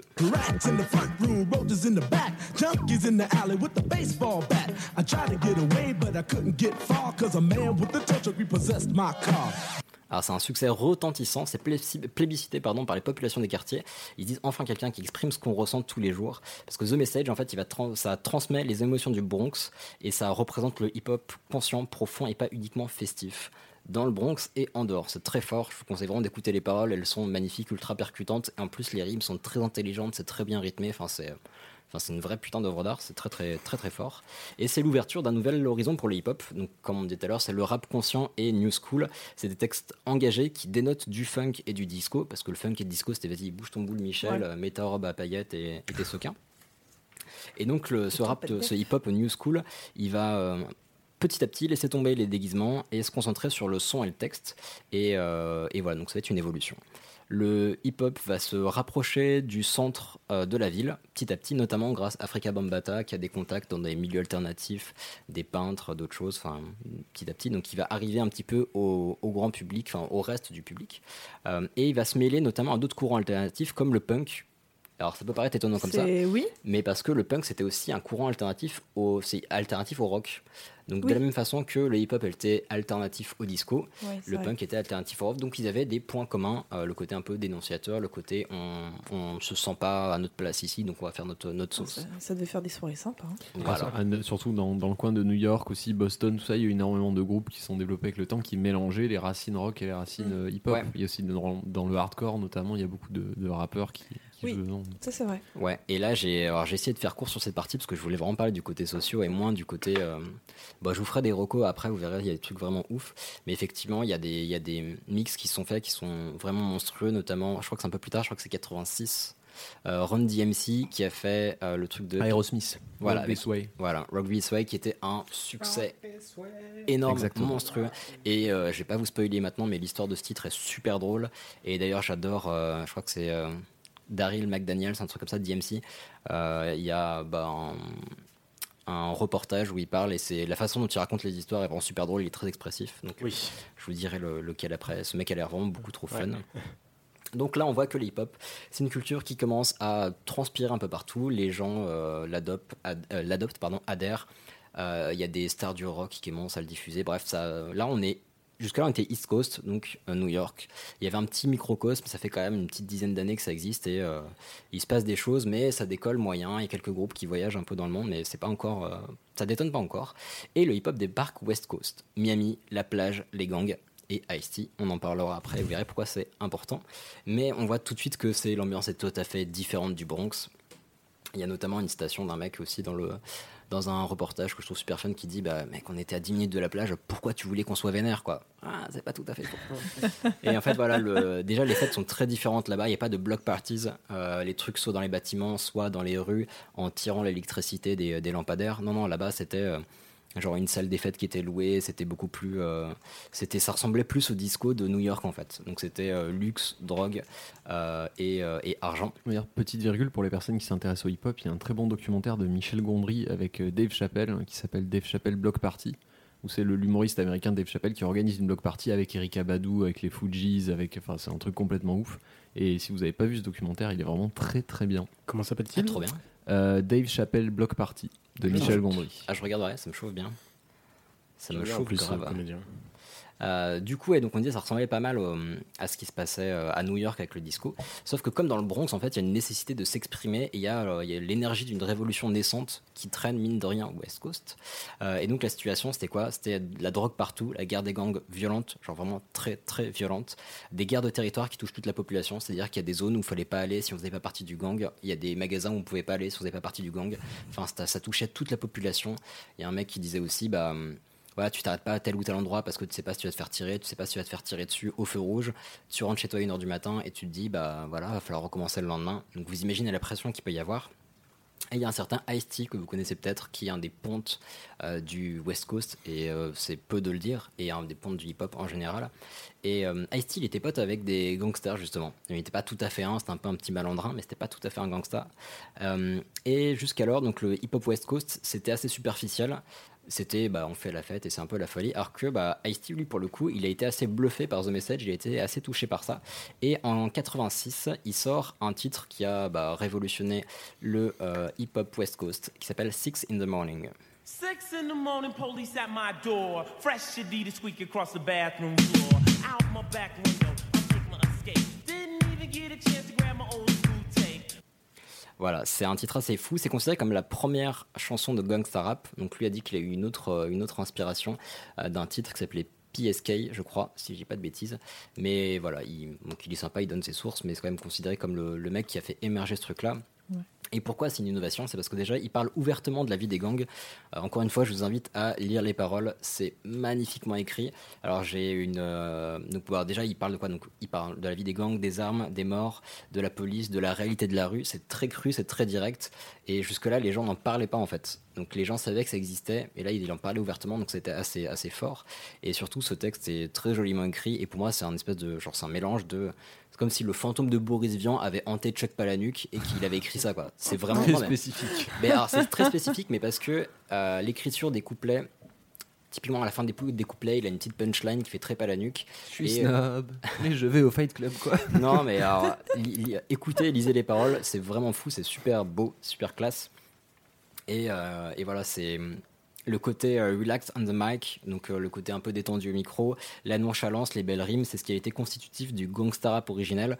Donc, c'est justement un des trucs qui m'a motivé, c'était à comprendre la différence entre East et West et pourquoi on avait cette image de mecs bling bling et tout. Bah, initialement, c'était pas ça en fait. C'était, euh, enfin, ils avaient beaucoup plus de choses à dire. Mhm. Et le côté détendu, bah, parce qu'il y avait aussi le, le côté bah, nonchalant des gangs, mais il y avait tout un message derrière qui était super important. Et ce mec, il a, il a été l'étincelle et l'inspiration nécessaire à plein d'autres choses. J'ai écrit une petite équ- équation qui n'est pas tout à fait mathématique, mais allons-y. Euh, si on prend gang plus police plus débordement plus racisme plus mort, bah, ça donne révolution. Et voilà, c'est un début de révolution West Coast parce que comme je vous disais, là on parle de situations qui sont c'est compliqué pour nous, on est favorisé, on n'a jamais, connu ça, on connaîtra jamais ça. Pour ceux qui nous écoutent pour la première fois, il n'y a aucun Renoir autour de notre table, il n'y a qu'une personne qui est discriminée, ou très peu, désolé Hicham, je sais que toi tu as pu en bouffer un petit peu, mais voilà, en étant franc, nous on est quand même assez protégés. Eux, c'était vraiment la putain de zone, c'était la galère de ouf, euh, nuit et jour. Et donc ça a été une inspiration pour des groupes comme NW, NWA. NWA. Pardon, voilà. Euh, Niggas with Attitude. Euh, et le titre qui les a fait connaître notamment Fuck the Police en 1988. Et ça paraît être un titre. Voilà, ça paraît être un titre super violent. Euh, il l'est, certes, il est très cru et très violent, mais en fait, pareil, c'est une, c'est une espèce de bijou d'écriture. Ça a été écrit par Ice Cube, si je dis pas de bêtises, qui était un parolier de ouf. Il a écrit ça à 18 ans, un truc comme ça. À part, bah, en fait, voilà, il y a plein de détails que je vous ai pas donné, mais parmi tous les gens que j'ai cités, il y a des paroliers qui sont vraiment ouf. Qui, comme tu disais tout à l'heure, on a parlé de Grand Master Caz. Il était reconnu pour écrire ses textes d'une traite avec une magnifique calligraphie, Ouais. de bout en bout, sans rature, sans rien. Donc des, des putains de génies. Voilà. Et donc, Fuck the Police, en plus, il y, a un petit, euh, y a un petit scénario, il y a une petite mise en scène, enfin, il y a plein de, plein de trucs sympas. En fait, ça dénonce les débordements de la police et le fait que tous les Noirs étaient euh, maltraités et vus comme des trafiquants, alors que eux-mêmes souffraient du trafic de, drogue euh, et, des, gangs- et de la guerre des gangs. Donc, c'était euh, vraiment injuste. Et à l'époque, ce titre s'est vu comme une délivrance, comme quelque chose qui devait être dit au grand jour par la population des quartiers, comme The Message six ans avant. Donc voilà, c'était c'est ce que je voulais exprimer, ce que je voulais partager avec vous, c'était que c'est, euh, c'est encore une fois, c'est un mouvement artistique qui a été une, bah, qui a aidé une révolution à transmettre un message. Et je vous invite à vous, à déjà écouter tous ces vieux titres qui sont vraiment ouf, à écouter les paroles et à vous renseigner sur euh, bah, l'environnement de l'époque, le climat, ce qui se passait parce que bah, c'est euh, c'est assez intéressant pour comprendre les, les, les rages et les peines et les ressentiments euh, qu'on peut observer aujourd'hui. Voilà, ce sera tout pour ma personne. Et je vous propose de nous mettre un petit coup de Run DMC fit Aerosmith. Pour Ah ceux bon. qui connaissent pas.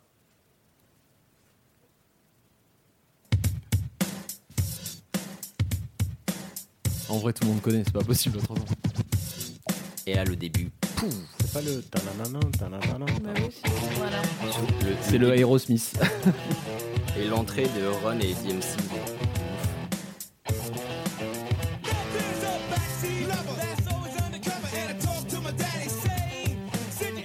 Juan. On n'a pas les droits. On fait un Voilà. épisode sur le hip-hop. euh, si on avait, si on se souciait des droits, on serait grave dans la merde. Sur ce,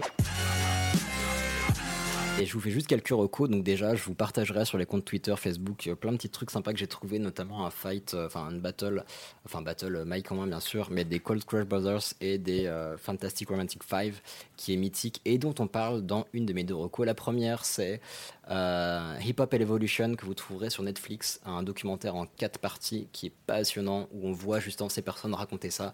C'est cool, euh, c'est super intéressant et les voir le raconter, ils sont tous attachants et c'est, ils ont un charisme fou. C'est c'est un truc de malade. Et sinon, vous avez le bien évidemment extrêmement connu euh, The Get Down. Là, c'est romancé, mais en fait, en connaissant les personnages avant, c'est encore plus drôle. Enfin, les personnages, les personnes avant, c'est encore plus drôle de reconnaître. accroché à cette série. Ah, bah, elle a été annulée. le, donc, le- euh, le pour une style- raison. le style est particulier. Mm. Mais c'est sympa base- de se dire, ah, ok, là, en fait, il parle de Grandmaster Flash, là, il parle de machin. Mm. Et c'est plein de références et c'est chouette. Mais en tout cas, euh, Hip Hop Evolution est monstrueusement ouf. Voilà. Mais On apprécie. Ouais, merci beaucoup, j'ai appris plein de trucs. yes. C'était fort intéressant. Et c'est au tour de Il chouchou. Hicham. Oui Allez. Allez.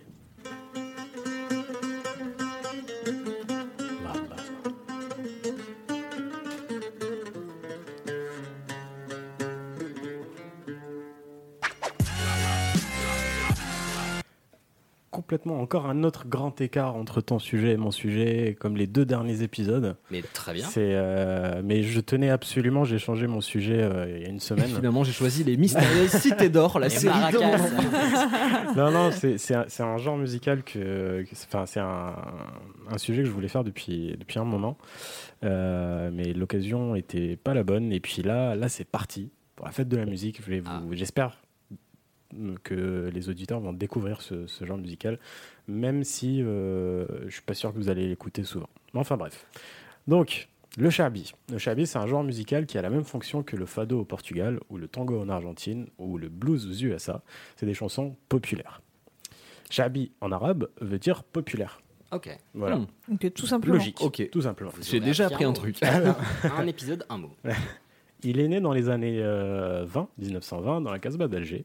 Donc euh, on est encore pendant la colonisation française.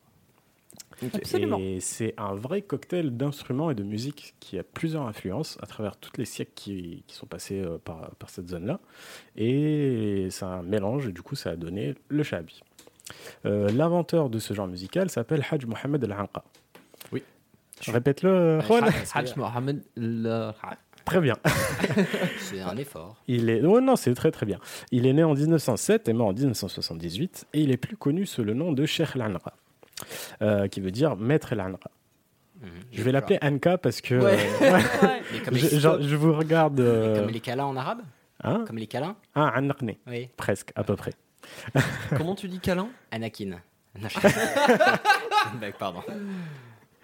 Et comme je vous ai dit, le shabi, ça veut dire populaire en arabe. Et ce nom, il a été choisi parce qu'il a, été imaginé par des paysans qui venaient d'arriver en ville.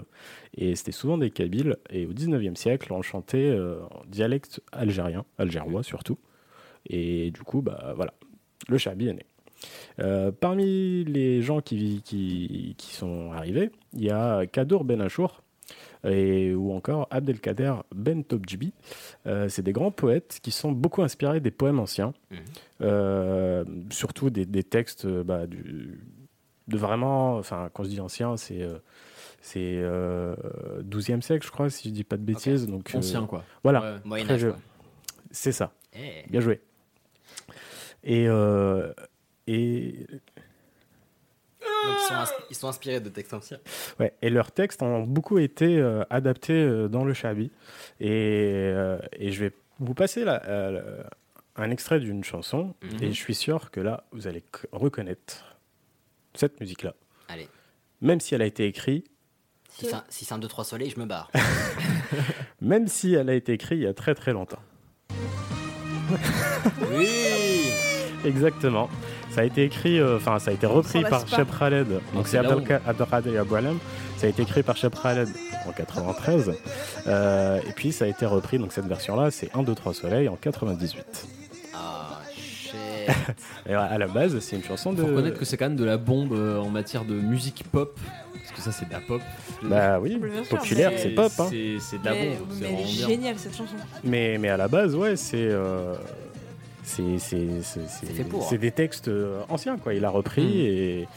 Je me suis toujours demandé ce que ça racontait. Ça raconte quoi cette histoire hein? Oh, je sais plus. Ouais, ouais, Euh, Aujourd'hui, on n'a plus le droit ni d'avoir faim ni d'avoir froid. Non, non, c'est Ah, un. un. Je veux juste une dernière danse. Non, j'ai- je, je me suis renseigné pourtant, mais c'est c'est un truc, euh, vu que c'est des... Franchement, pour être honnête avec toi, vu que c'est des vieilles paroles, j'ai cherché des traductions en français. Euh, et c'était un truc en mode oh, enfin, j'ai pas envie de dire de bêtises, pas- on, mais on cherchera d'autres sources si t'es pas sûr. euh. ouais, Enfin, si tu veux, mais on, partagera un truc. euh, ça marche. Mais enfin, j'ai déjà, enfin, je, ouais, je, je mettrai sur internet euh, le site avec les traductions. Mhm. Mais, mais enfin, bref. Donc, Alors, en, fait, en fait, donc, ce que tu es en train de dire, c'est que c'est pas des paroles qui ont été écrites euh, avec cette chanson. cette chanson-là, c'est c'est un poème. des- C'est des vieilles, c'est un paroles vieux qui poème été qui a été repris. sur- Mais la mélodie est récente pour le coup. Oui, oui, bien sûr. Avant, c'était que des poèmes. Ouais, mais un peu comme euh, Marquise de Georges Brassens ou des trucs comme ça. enfin, Oui, oui, non, mais moi, c'était pour ma culture à moi, je voulais être sûr d'avoir bien, euh, bien saisi. Non, non, c'est bien ça. Et en fait, euh, ces textes anciens-là, ils s'appelaient les Cassidas. Euh, encore une fois, je prends l'accent français parce que voilà. Merci, c'est très apprécié. non, mais fais comme tu le sens. Euh, Oui, oui, oui, vas-y, hein. Et c'est en fait, c'est des poèmes arabes d'au moins sept vers avec euh, une rime unique. Euh, et avec un mix de musique andalouse. Donc, on va écouter un petit extrait.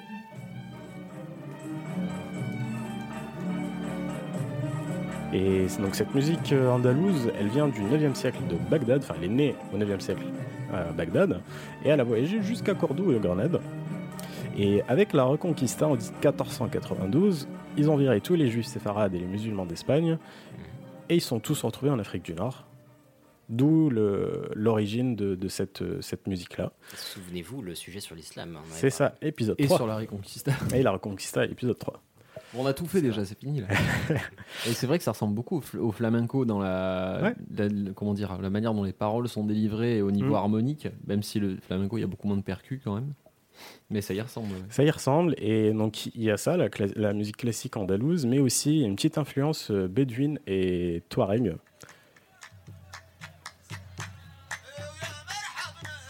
Donc, quand tu mélanges les deux, enfin, surtout la- pour les, la, mus- la musique là qu'on entend, c'est surtout Très pour les. différent. Ah oui, c'est très très différent, mais c'est vraiment le côté euh, rythme et euh, Mhm. chant populaire que, que je, veux, euh, je veux prendre dans, dans cet exemple-là. Et quand tu mixes les deux, bah ça te donne. euh, J'ai pris un petit, euh, un petit sample d'une instru de Shabi. Donc là, on entend les instruments. Le, Shabi mélange des instruments orientaux, mais aussi des instruments de la musique classique occidentale. Donc il y a la darbouka qu'on a entendu, et puis le tambourin pour tout ce qui est percussion. Il y a le oud, le mandol, c'est une grosse mandoline qui a le même son que la guitare, mais elle a que quatre cordes qui sont doublées, et du violon. Et Qui n'est pas joué à l'épaule. Exactement. Il Il, est joué jambe, verticalement. genou, il, est joué- il, est, il est posé verticalement. Et en fait, je sais pas si tu sais pourquoi. Euh, oh là. C'est non. parce qu'avant, ils utilisaient le gambri. Et le gambri, il se jouait comme ça. D'accord. Et du coup, bah, ils, ont, ils sont adaptés. Ah, c'est cool. Putain, Je Ouais. savais pas du tout. Ouais, ouais. Il y a le gambri, il y a le piano, il y a même le banjo. Ok. Je trouve ça drôle, moi, qui est le banjo. J'ai été euh. très surpris d'avoir vu ça. le ukulélé, euh, je les maracas. Non, le banjo et puis la flûte. Mm. Bref, donc on revient un peu à notre cheikh El Anka. Euh, donc, avant le Chabi, il y avait euh, ce qu'on appelait le maître et le, le- l'aroubi. Euh, ils existaient déjà à Alger, c'était des courants musicaux qui ressemblaient beaucoup au Chabi. Euh, et El Anka- El Anka, en fait, il a, apporté le Chabi à tout le monde.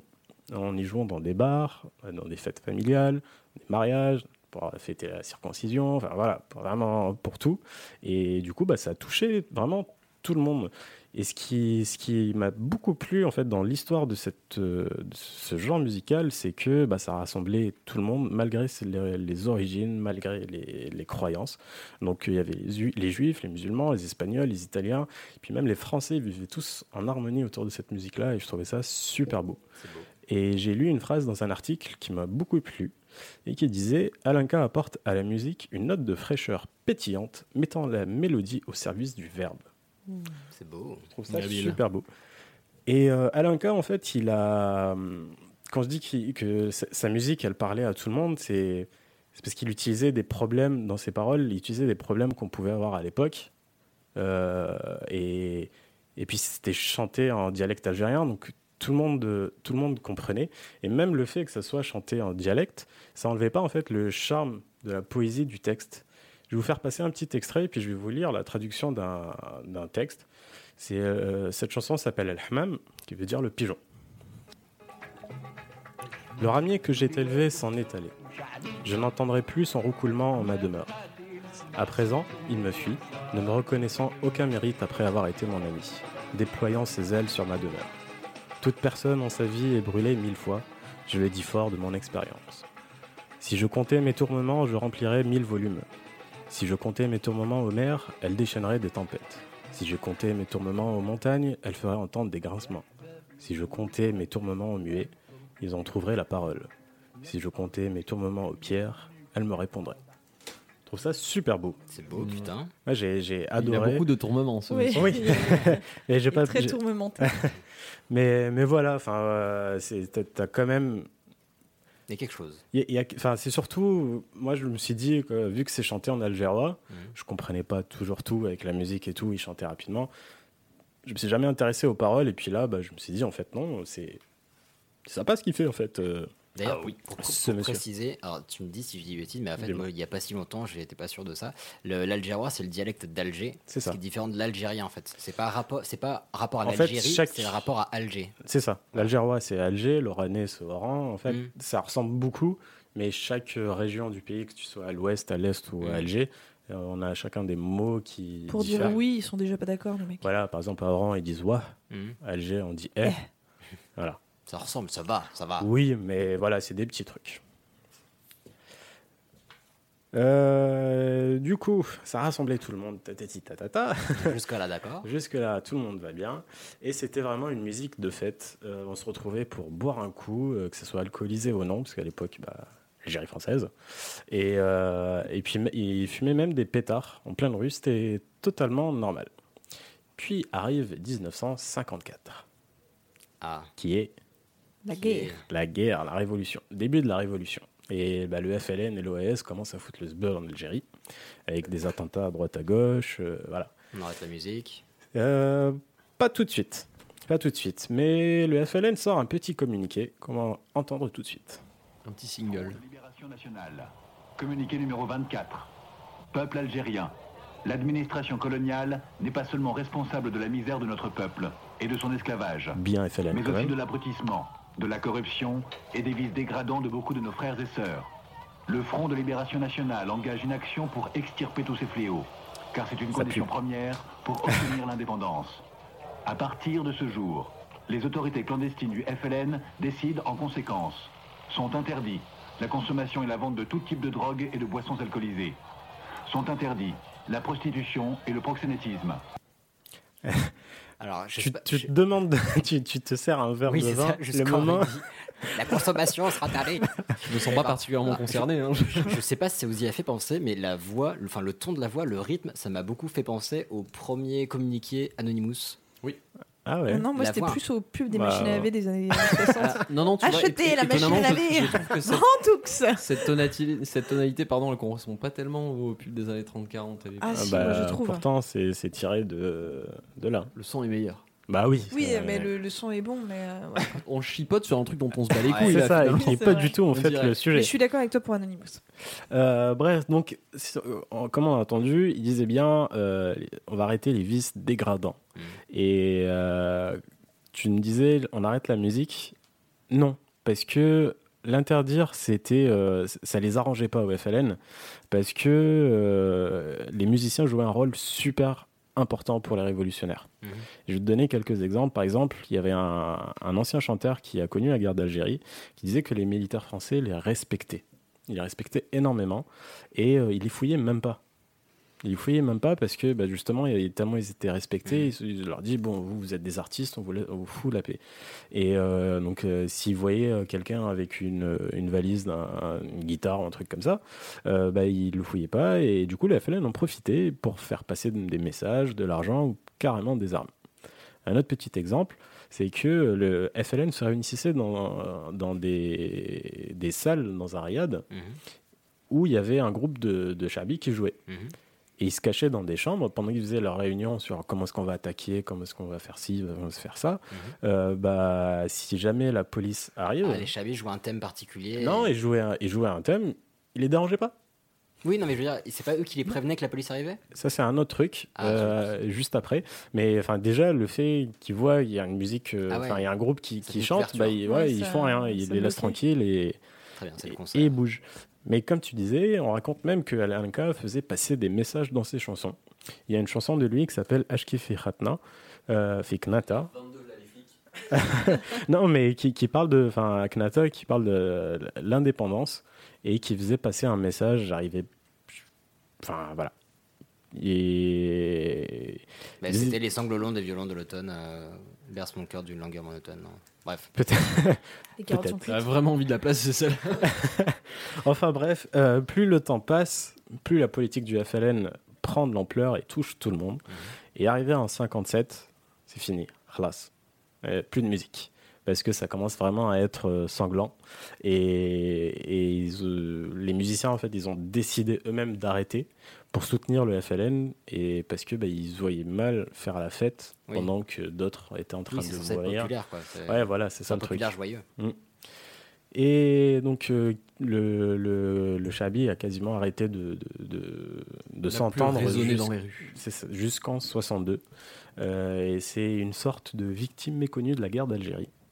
Euh, parce que bah, je trouve ça super beau comme, comme musique et ça a cessé de, de vivre. Euh, mais ça, petit à petit, ça, après la guerre, une fois qu'il y a eu l'indépendance, ça a commencé un peu à renaître de ses cendres, euh, malgré le fait que des groupes de musique se sont séparés. Euh, avec de quoi? Vas-y, vas-y, pardon. Bah, Comme les juifs séfarades et les pieds noirs qui ont dû quitter l'Algérie. ah, tout des simplement. groupes, d'accord. Je crois que c'était des groupes de musique. Je- Bah oui, des groupes de musique. Ah oui, d'accord. Parce qu'ils étaient tous mélangés.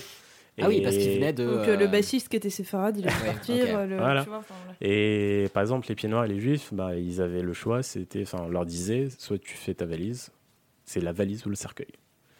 Voilà, c'est assez radical. Ouais, c'est un choix Et la dirigé, plupart, ouais, la plupart ont choisi la valise. hmm.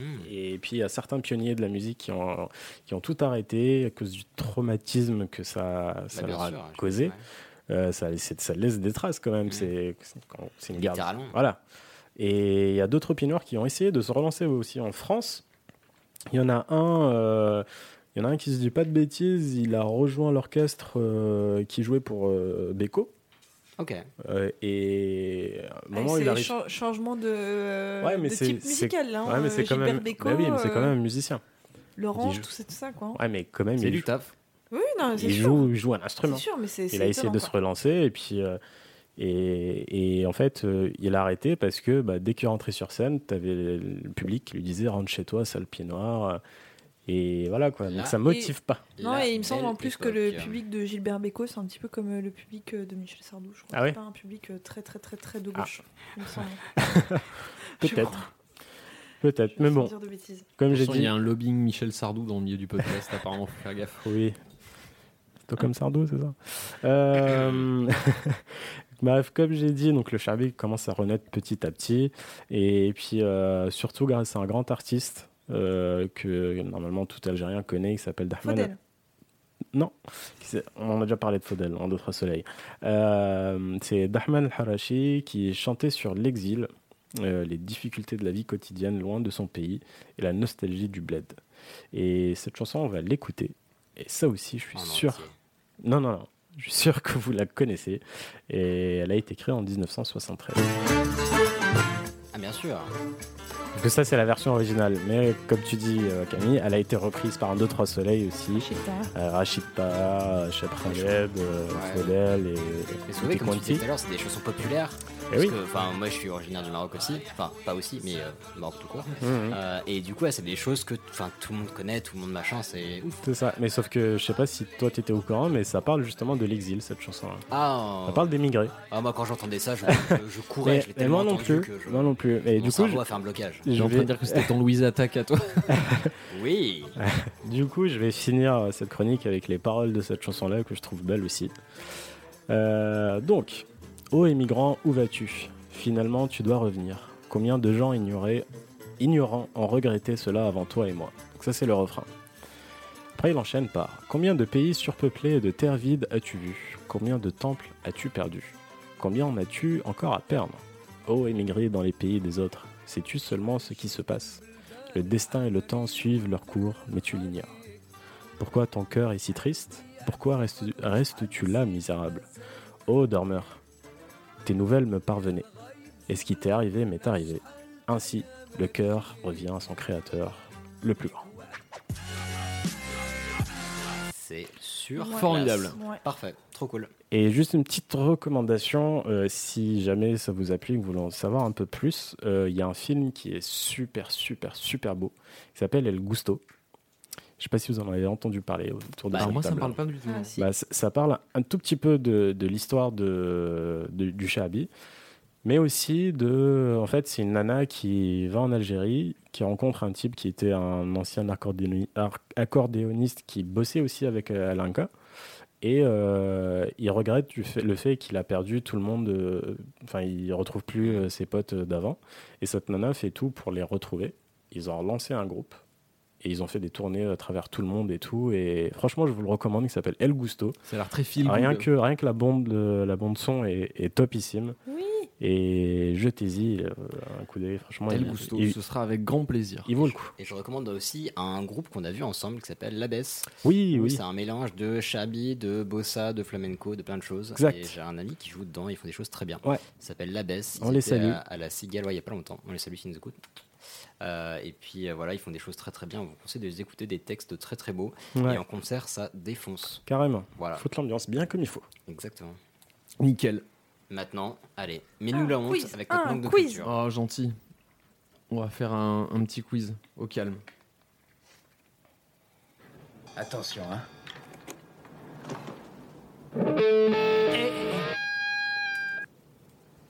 Nos stairways C'est dingue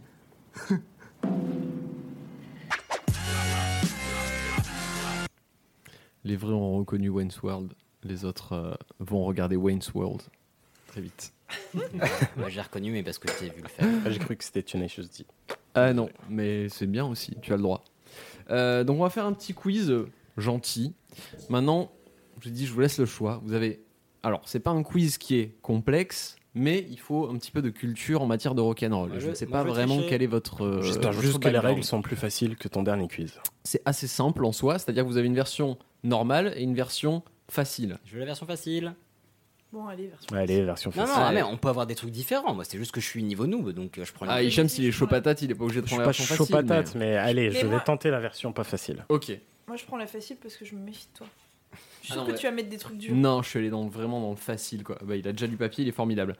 Donc, je vais vous faire écouter des solos de guitare. Il y en a 7 en tout. Ce sont des solos très connus, mais sortis de leur contexte. Si on n'a pas trop de, de- de l'habitude de les- d'en écouter, c'est c'est étrange parce qu'il n'y a pas le refrain, il n'y a pas forcément le riff principal, etc. Il faut reconnaître le style. Donc, Hicham, lui, est mis d'un papier blanc. Je vais faire écouter ces solos à la suite. On va pas donner de réponse immédiatement. Vous allez, vous allez noter les noms. Donc Hicham va noter les noms et éventuellement donc le nom de l'artiste et éventuellement le nom de la chanson. Ok. Ok Très bien. Pour vous, je vous ai préparé des petites cartes. Vous avez les sept groupes qui se retrouvent dans cette liste. Vous verrez à gauche un petit rond dans lequel vous pourrez mettre un chiffre. C'est-à-dire que je vais en passer un en premier. Si vous reconnaissez, vous mettez un J'ai besoin d'un stylo, s'il vous dans plaît. celui qui est là, puis deux sur le envoi de stylo extrêmement violent Merci. puis 2 dans le deuxième, 3 pour le troisième, etc. Et les petits pointillés en dessous vous servent à marquer le nom de la chanson si jamais vous avez un éclair de génie. C'est bien foutu. Il y a des moyens, il y a des moyens. Oui, c'est du- Heureusement. sur du papier déchiré à la main. Nous sommes Ok. sponsorisés. Mais je par donne quand même la petite carte euh, mode facile à Hicham au cas où. Ouais. Il pourra s'en servir à loisir, même s'il a voulu. euh, il a voulu euh, Moi, je test. crois en toi, Hicham. Je suis sûr que tu pourras faire ça. Donc, je vais vous faire écouter les petits extraits les uns après les autres. Allez. Je laisse euh, le temps qu'il faut, hein, le temps que je vous regarde réfléchir. Quand je vois que vous arrêtez de réfléchir, j'arrête. Ok. Ok Ok. On est parti. Très bien. Numéro 1.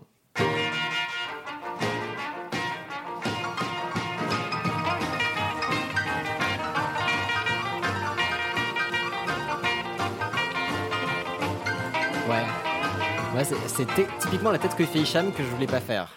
Genre, ah, ça me dit quelque chose, mais je sais non, pas. mais moi, c'est le, le titre. Hicham, c'est dangereux ce que tu fais parce que ta feuille est à la vue de tout le monde. Ah Faut mettre le titre Bah, aussi, par- j'ai oublié. Si tu as le titre, tu peux le mettre. Tout à fait. Est-ce que vous voulez le réécouter ou est-ce que ça va? Ah, attends, alors. Moi, j'ai une. euh, Est-ce que je peux faire un titre alternatif où je suis sûr que t'as pas mis ce titre-là, mais je suis sûr que ça marche quand même? Hum, Je sais euh, là, j'ai envie de te répondre exactement ce que t'as en tête, mais je peux pas parce que sinon ça spoil la réponse. mais du coup, non, ça marche. Hop. Allez Voilà. On va passer donc à la numéro 2 si vous voulez bien. Allez. Allez.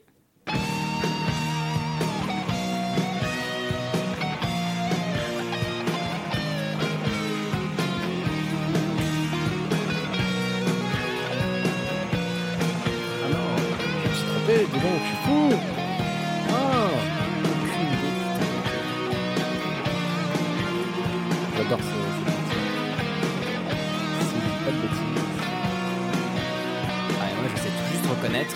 Guitare là. hein. Camille, tu l'as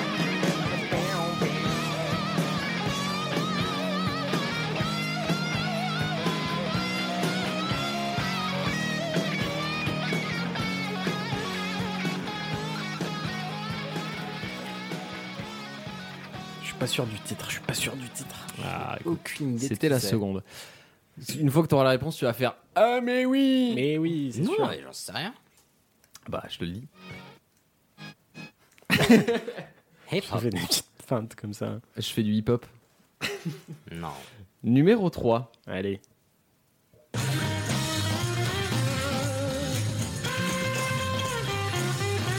connais le style.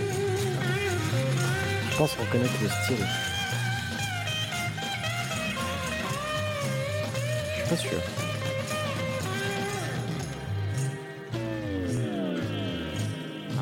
Le titre, je suis pas sûr, mais je crois que j'ai le. l'interprète. Ah, et par contre, j'ai mis deux deux fois. C'est bon ça.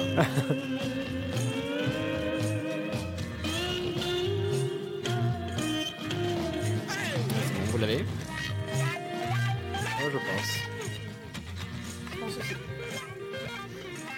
En tout cas, c'est très beau. C'est magnifique. Ce mec est un dieu. La classe. Tu as donné un, un indice. Mais... De quoi? Numéro 4. J'ai dit la classe? Non, moi, Non, j'ai non. pas de main. C'est un dieu? Ouais, mais pas littéralement. Mais il a cette réputation. Numéro 4. Voilà.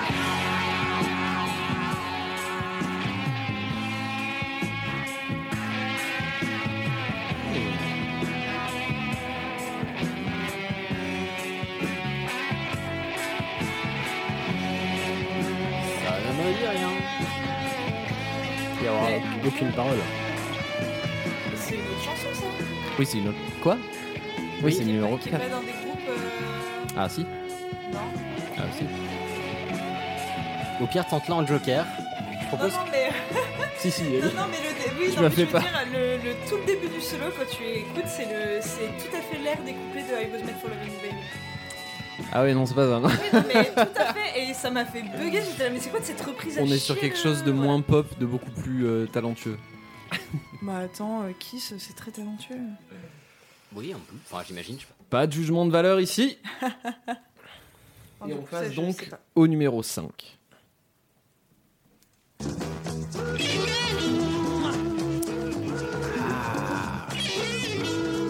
Je connais la chanson, mais je sais pas qui l'a fait. Non, mais même avec la feuille de triche, je suis une fraise quoi. Voilà, moi je sais pas. Du coup, je vais mettre le seul que je connais pas. Moi, je prendrais un joker pour celui-là à la fin.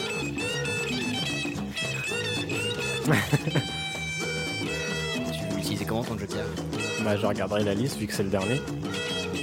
Ouais, mais du coup, c'est pas un joker, c'est la réponse. Ouais, mais si ça se trouve que j'ai. Ah oui, j'avoue. Comment dire C'est con. Après, c'est toi qui vois, mais. euh, Bah, S'il triche sur une, ça va. S'il a trouvé tous les autres sans la feuille Oui, et oui. qu'il en a besoin pour un, C'est vrai. déjà c'est bien. J'étais sur de la sémantique. Mais Euh, les titres, ouais, je les Je ai pas. profite de cet instant vraiment pour euh, parler à tous les auditeurs qui sont vraiment des rockheads qui ont été élevés dans le rock et machin et pour qui ce quiz va paraître euh, Facile. vraiment scandaleux, tu vois.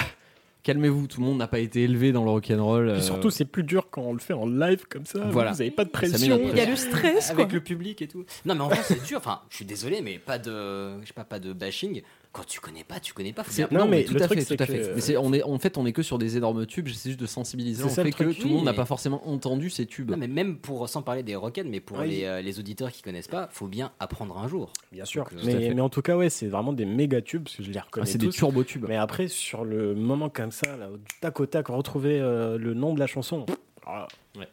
c'est pas facile. C'est vrai. euh, déjà, C'est pas les- simple. C'est vrai. Allez, on est sur l'avant-dernier. Ah ouais. Ah, bah c'était pas le dernier? Bah, Euh, Non. non, là, on, Ah, Ah, Je là, croyais qu'il y en avait que 5. là, on va mettre l'avant-dernier. Il y en a 7. Ah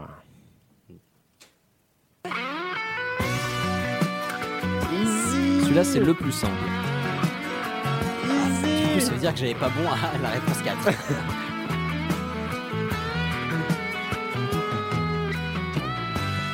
Je préfère la version live. Je suis d'accord. La version live est meilleure. Elle est Ouais, la version. euh, Merde, si vous savez. Avec 12 mecs qui jouent de la Avec guitare. les Gypsy Kings. Oui, avec les Gypsy. Ah, ils l'ont- ah bah oui, ils l'ont reprise, c'est vrai. Qu'on peut retrouver Sérieux dans, qu'on peut Ouais, retrouver dans la ouais. BO de The Big Lebowski. d'ailleurs. Et en vrai, elle est vraiment chouette. Ah ouais Et je préfère les. J'allais dire le nom. Je pense qu'on tous. Oui, D'ailleurs, mais je, crois, je pense qu'on l'a tous là. hein, euh. d'ailleurs, on a. Ouais, bah, je te, On laisse, fermera l'épisode avec Camille si tu veux. je te laisse passer le dernier, puis on te dit. On n'a pas dit aux auditeurs les, euh, les noms qu'il y avait sur nos feuilles. Ouais. Mais du coup, ça aurait des c'est vrai. C'est pour, ça Bah oui, voilà, C'est pour ça qu'on l'a pas dit. Non, mais tu, tu, Pas tu- malin, tu ce le soir, mettras, tu le mettras après Sur en internet montage. Oui. Oui, non. en fait, du tout. Euh, vous aime pas. nous arrivons sur le, le dernier morceau qui est pas facile. Mais comme vous, vous avez déjà les réponses, techniquement, ça devrait aller. Niveau de challenge. Mais par contre, tout guitariste qui nous écoute ne peut pas se tromper.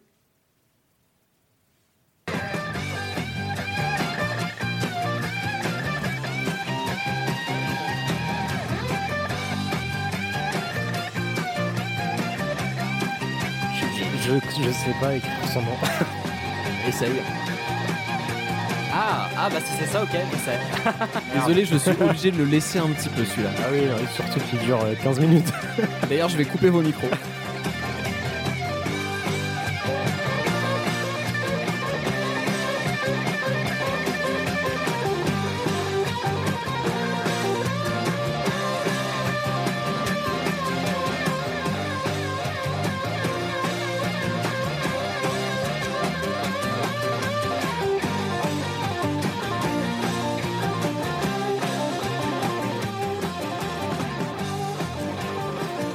C'est bon Ah. C'est des chiances. Pas gentil. Ça va mieux. Bah laisse-moi kiffer un peu. Comme dirait Diams. euh, Elle a dit beaucoup de belles choses. Et du coup, alors, dis-nous tout. Alors, est-ce qu'on peut dire maintenant les noms qu'il y avait sur la feuille? Eh bah oui, Ah on va, vous allez me donner vos feuilles, si, si possible. Ah, faut mettre nos noms dessus du coup. non, je peux regarder, moi, du ça coup va, il y en a trois. euh, Oui. Euh, oui, mais comment tu vas reconnaître entre Camille? Moi, j'ai pas les titres. Ah Camille au milieu. Je me suis trompé. C'est pas grave, c'est pas grave. Oh bah, t'en fais pas moi aussi. Hein. On n'est pas, on n'est pas vraiment sur du comptage de points. hein. On est là Si, pour, on est là pour. Donc, quitte à être dernier, euh, pas de problème. Alors, alors, étonnamment, le premier, tout le monde a trouvé. Cool. Mais le nom n'a été trouvé que par Ilias, le nom de la chanson. Ah. Et ça se jouait en un point. Donc c'était Johnny B. Good et de Chuck Ouais. Berry. et est-ce que je peux Voilà. avoir mon point bonus Retour vers le futur. Non, Ron Rodolphe Ron. Ah oui, certes. C'est vrai qu'on l'a utilisé pour notre épisode de Noël. C'est vrai. Et est-ce que je pourrais avoir un point bonus, s'il vous plaît? Non. Non. T'en as déjà un pour le titre. J'ai trouvé, trouvé deux titres pour la même chanson. Donc on est sur euh, deux points pour Ilias, Putain, j'ai oublié moi. de un point pour Camille, un euh, point pour Hicham. Est-ce qu'on peut compter les points doubles pour Hicham? Ah oui, ah oui, ah me oui, ah oui, Oui. ah oui, me oui. très Franchement, c'est chaud. Bah. bon, ok. Non, je m'en fous. C'est moi qui compte. Ensuite, la deuxième, nous avons de la part de Ilias, Guns N' Roses, de la part de Camille, Guns N' Roses, de la part de Hicham, Guns N' Roses. Aucun titre, si ce n'est celui d'Hicham qui est November Rain, et malheureusement ce Ah. n'est pas le bon morceau, bien que le solo de November Rain soit très connu, c'est le solo de Sweet Child O' Sweet Mine. Child of Mine, voilà. Mais c'est ça qui est beau sur- c'est- dans ce monde. ça vous paraît évident, et moi, c'est. J'avoue que deux points, c'est chaud. Je vais mettre un point et demi. Ouais, voilà. Comme ça tu vas faire des maths et tout, ça va être chiant. Ça devrait aller. Enfin, Oui. avec ingénieur, je pense que ça, ça, ça va aller. Ah mais ingénieur c'est galvaudé comme terme, hein, tu sais. C'est vrai, ça se tient. Numéro 3, nous avons de la part d'Ilias, Jimi Hendrix, Clock Tower. Ouais, euh, De la part de Camille, Jimi Hendrix. De la part de Hicham, Jimi Hendrix. Donc vous avez tous un point. c'est Watch Along the Clock C'est ou- All Along the Watchtower, Ah, qui est une reprise de Bob Dylan. Pas loin.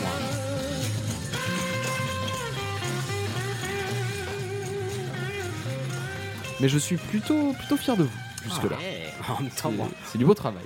C'était assez facile. Avec les feuilles de cheat, certes, mais Voilà. Et t'as remarqué les ratures oui. Numéro 4, nous avons euh, de la part de Ilias, nous avons Pink Floyd. De la part de Camille, nous avons Oui, Pink Floyd c'est écrit le- c'est en le- tout petit. Oui, parce que c'était le 4 du doute. Parce que j'étais pas sûr. Et de la part de Hicham, nous avons Ozzy Osbourne. Ouais, Ah bah non. écoute, ce n'était pas Ozzy Osbourne. Il t'es s'agissait vraiment en nul, hein. effet de Pink Floyd. Comment Et il s'agissait de la chanson Time de Pink Floyd. Oui, mais je l'écris en très petit, mais je l'écris en morse, du coup ça se voit pas avec les pointillés. Mm, Ouais, non, tu n'as rien écrit du tout, t'es en train de te payer ma gueule. Ouais, c'est vrai. Ensuite, en numéro 5, nous avons de la part de Ilias, nous avons euh, les Rolling Stones. De la part de Camille, nous avons The Eagles. Non. Oh Mais non, euh, Hotel California, c'était pas, c'était euh, celle d'après, non? Euh, numéro J'ai 5. fumé la moquette? Ouais. Ok, bah pardon. Mais euh, pourtant, je- Eagles. voilà, j'avais Hotel California. Mais J'ai craqué. demi. Et de la part de Hicham, nous avons Non, rien je m'en du tout. fous. Que Donc, un point, un point pour, euh, pour C'était qui la plus facile. Mais- Mais j'ai pas reconnu, je suis désolé. C'est vrai, ok. Désolé. Je- je- C'est vrai que j'avais dit avant pas de shaming, ça serait un peu bâtard que je le fasse. En effet, on a, on a un, point pour, euh, un point pour Ilias. Et personne n'a donné la chanson, qui est Sympathy for the Devil. Celle-là Ah, bah. Ouais. Ah, et c'est celle de qui Sympathy for the Devil des Rolling Stones. Ah oui, d'accord. C'était la plus facile. hein. Ah non, c'était crois- pas la plus facile. Non, mais je croyais Non, que mais tu parlais c'est ce qu'elle me disait. Ah non, mais je croyais que tu parlais d'Hotel California. Ah, mais non, quand même. Là, on en est à la 5.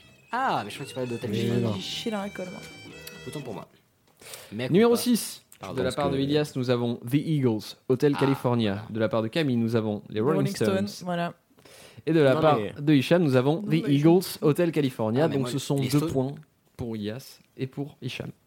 Bah, trois. Camille, je pense qu'il y a eu un micmac dans ta tête entre les deux. Deux points. Oui, trois Non, non, mais le pire, c'est que j'étais euh, j'étais à fond euh, en mode Hotel California quand on l'a écouté. hein. Je sais pas ce que Bah oui, complètement. C'est pour ça que voilà. le, le micmac était Je présent. t'ai donné un demi-point, mon cœur. Ah, merci, ça c'est vraiment. Ah, mais c'est cramé ce que vous faites là.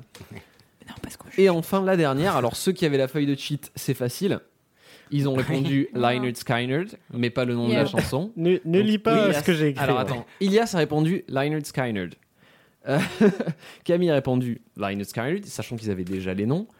Hicham, qui n'avait pas les noms, a écrit Lynyrd Skynyrd Freebird avec le nom de la chanson. Donc déjà, cool. Alors Lynyrd Skynyrd, pour ta défense, personne ne sait l'écrire à part la Parce que moi j'ai écrit Linknard Skinner. Voilà, bah, moi, moi, je, C'est moi, la je version ça comme danoise. Et surtout, moi j'ai- j'ai trouvé parce que Hicham a dit je sais pas l'écrire. et C'était le truc le plus dur, du coup je sais ça. Allez. Moi je compte ça comme deux points parce que parce qu'il l'a trouvé. Et Bah, que c'est coup. vrai que même quand on connaît, c'est pas facile de se rappeler comment le groupe s'appelle. Knerd, knerd. Parce que ça ne veut rien dire. Bravo à tous Oh. Bravo.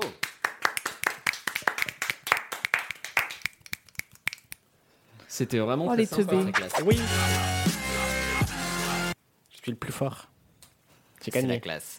Bah, c'était très cool. Et je me Ouais. rends compte que, euh, bah, écoute, j'ai une culture rock déplorable, mais Et une de feuille- cinéma déplorable. C'est vrai, c'est vrai. Mais avec une feuille de triche, je m'en Ah, sors. peut-être. ouais. Euh, tu devrais nous filer des feuilles de triche pour tes prochains sujets ciné. Ouais. Non, mais c'était très cool. Euh, bah, c'était encore une fois un bonheur et un plaisir de partager cet épisode avec vous.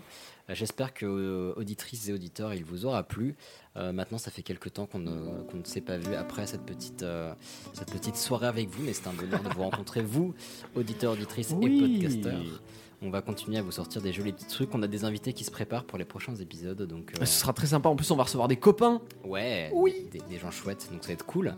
Des Et copains, puis, enfin des copains euh, qui font du podcast et que vous connaissez peut-être, mais le teaser est présent. bien. Et puis comme d'habitude, bah, vous savez que ça nous fait très plaisir quand vous nous envoyez des petits messages. Ça nous fait aussi extrêmement plaisir quand vous nous filez 5 petites étoiles sur iTunes parce que ça permet de faire euh, remonter le podcast et ça permet de le faire connaître à d'autres gens. Et la thune. Donc si vous- Non mais même pas, même pas en Ah fait. oui, c'est vrai qu'on est toujours pas payé. juste- C'est juste l'amour que vous nous partagez. Non, en vrai, ça permet de le, de le montrer à d'autres gens. Donc, si vous avez 30 secondes pour le faire, nous, ça nous fait genre vraiment grave, grave plaisir. Et puis, bah, sinon, dans tous les cas, juste voilà, écoutez, partagez, kiffez, euh, likez, parlez-en à vos potes, à votre famille, écoutez ça dans votre voiture, dans votre bain, en faisant euh, les courses, en faisant, je sais pas, ce qui vous fait plaisir. Détendez-vous, apprenez. Et surtout, comme d'hab, comme on en discutait avec euh, d'autres auditrices et auditeurs, si vous avez des remarques et des critiques, envoyez-les nous, ça nous fait toujours plaisir. Voilà, ce sera tout pour Nous moi. souhaitons à tous une excellente fête de la musique. Exactement. Et vive la Franche-Comté. Ah bah oui, ça ne l'avait pas placé. C'est l'épisode où ça arrivait le plus tard. Franchement, il bravo. a fallu Ah attendre bah non. une heure et demie. Non, non, mais on avait Ah. dit qu'elle revenait de la Franche-Comté. Ah. Mais venant d'elle-même, c'est cool. C'est vrai. C'est bien, bravo. Eh, Mozart n'y est pas allé. Bah, allez, on, on vous transmet beaucoup d'amour. Et Portez-vous bien, profitez de l'été. Et on vous laisse un petit coup de Gypsy King.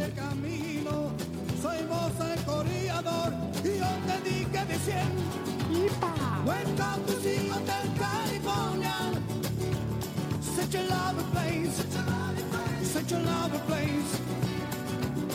Welcome to the Hotel California. Such a lovely place. Such a lovely place.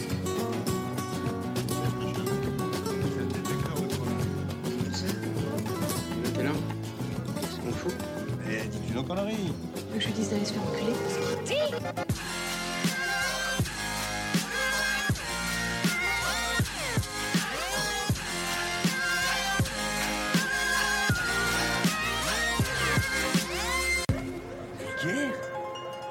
Ça vulgaire. Oui, je trouve ça vulgaire.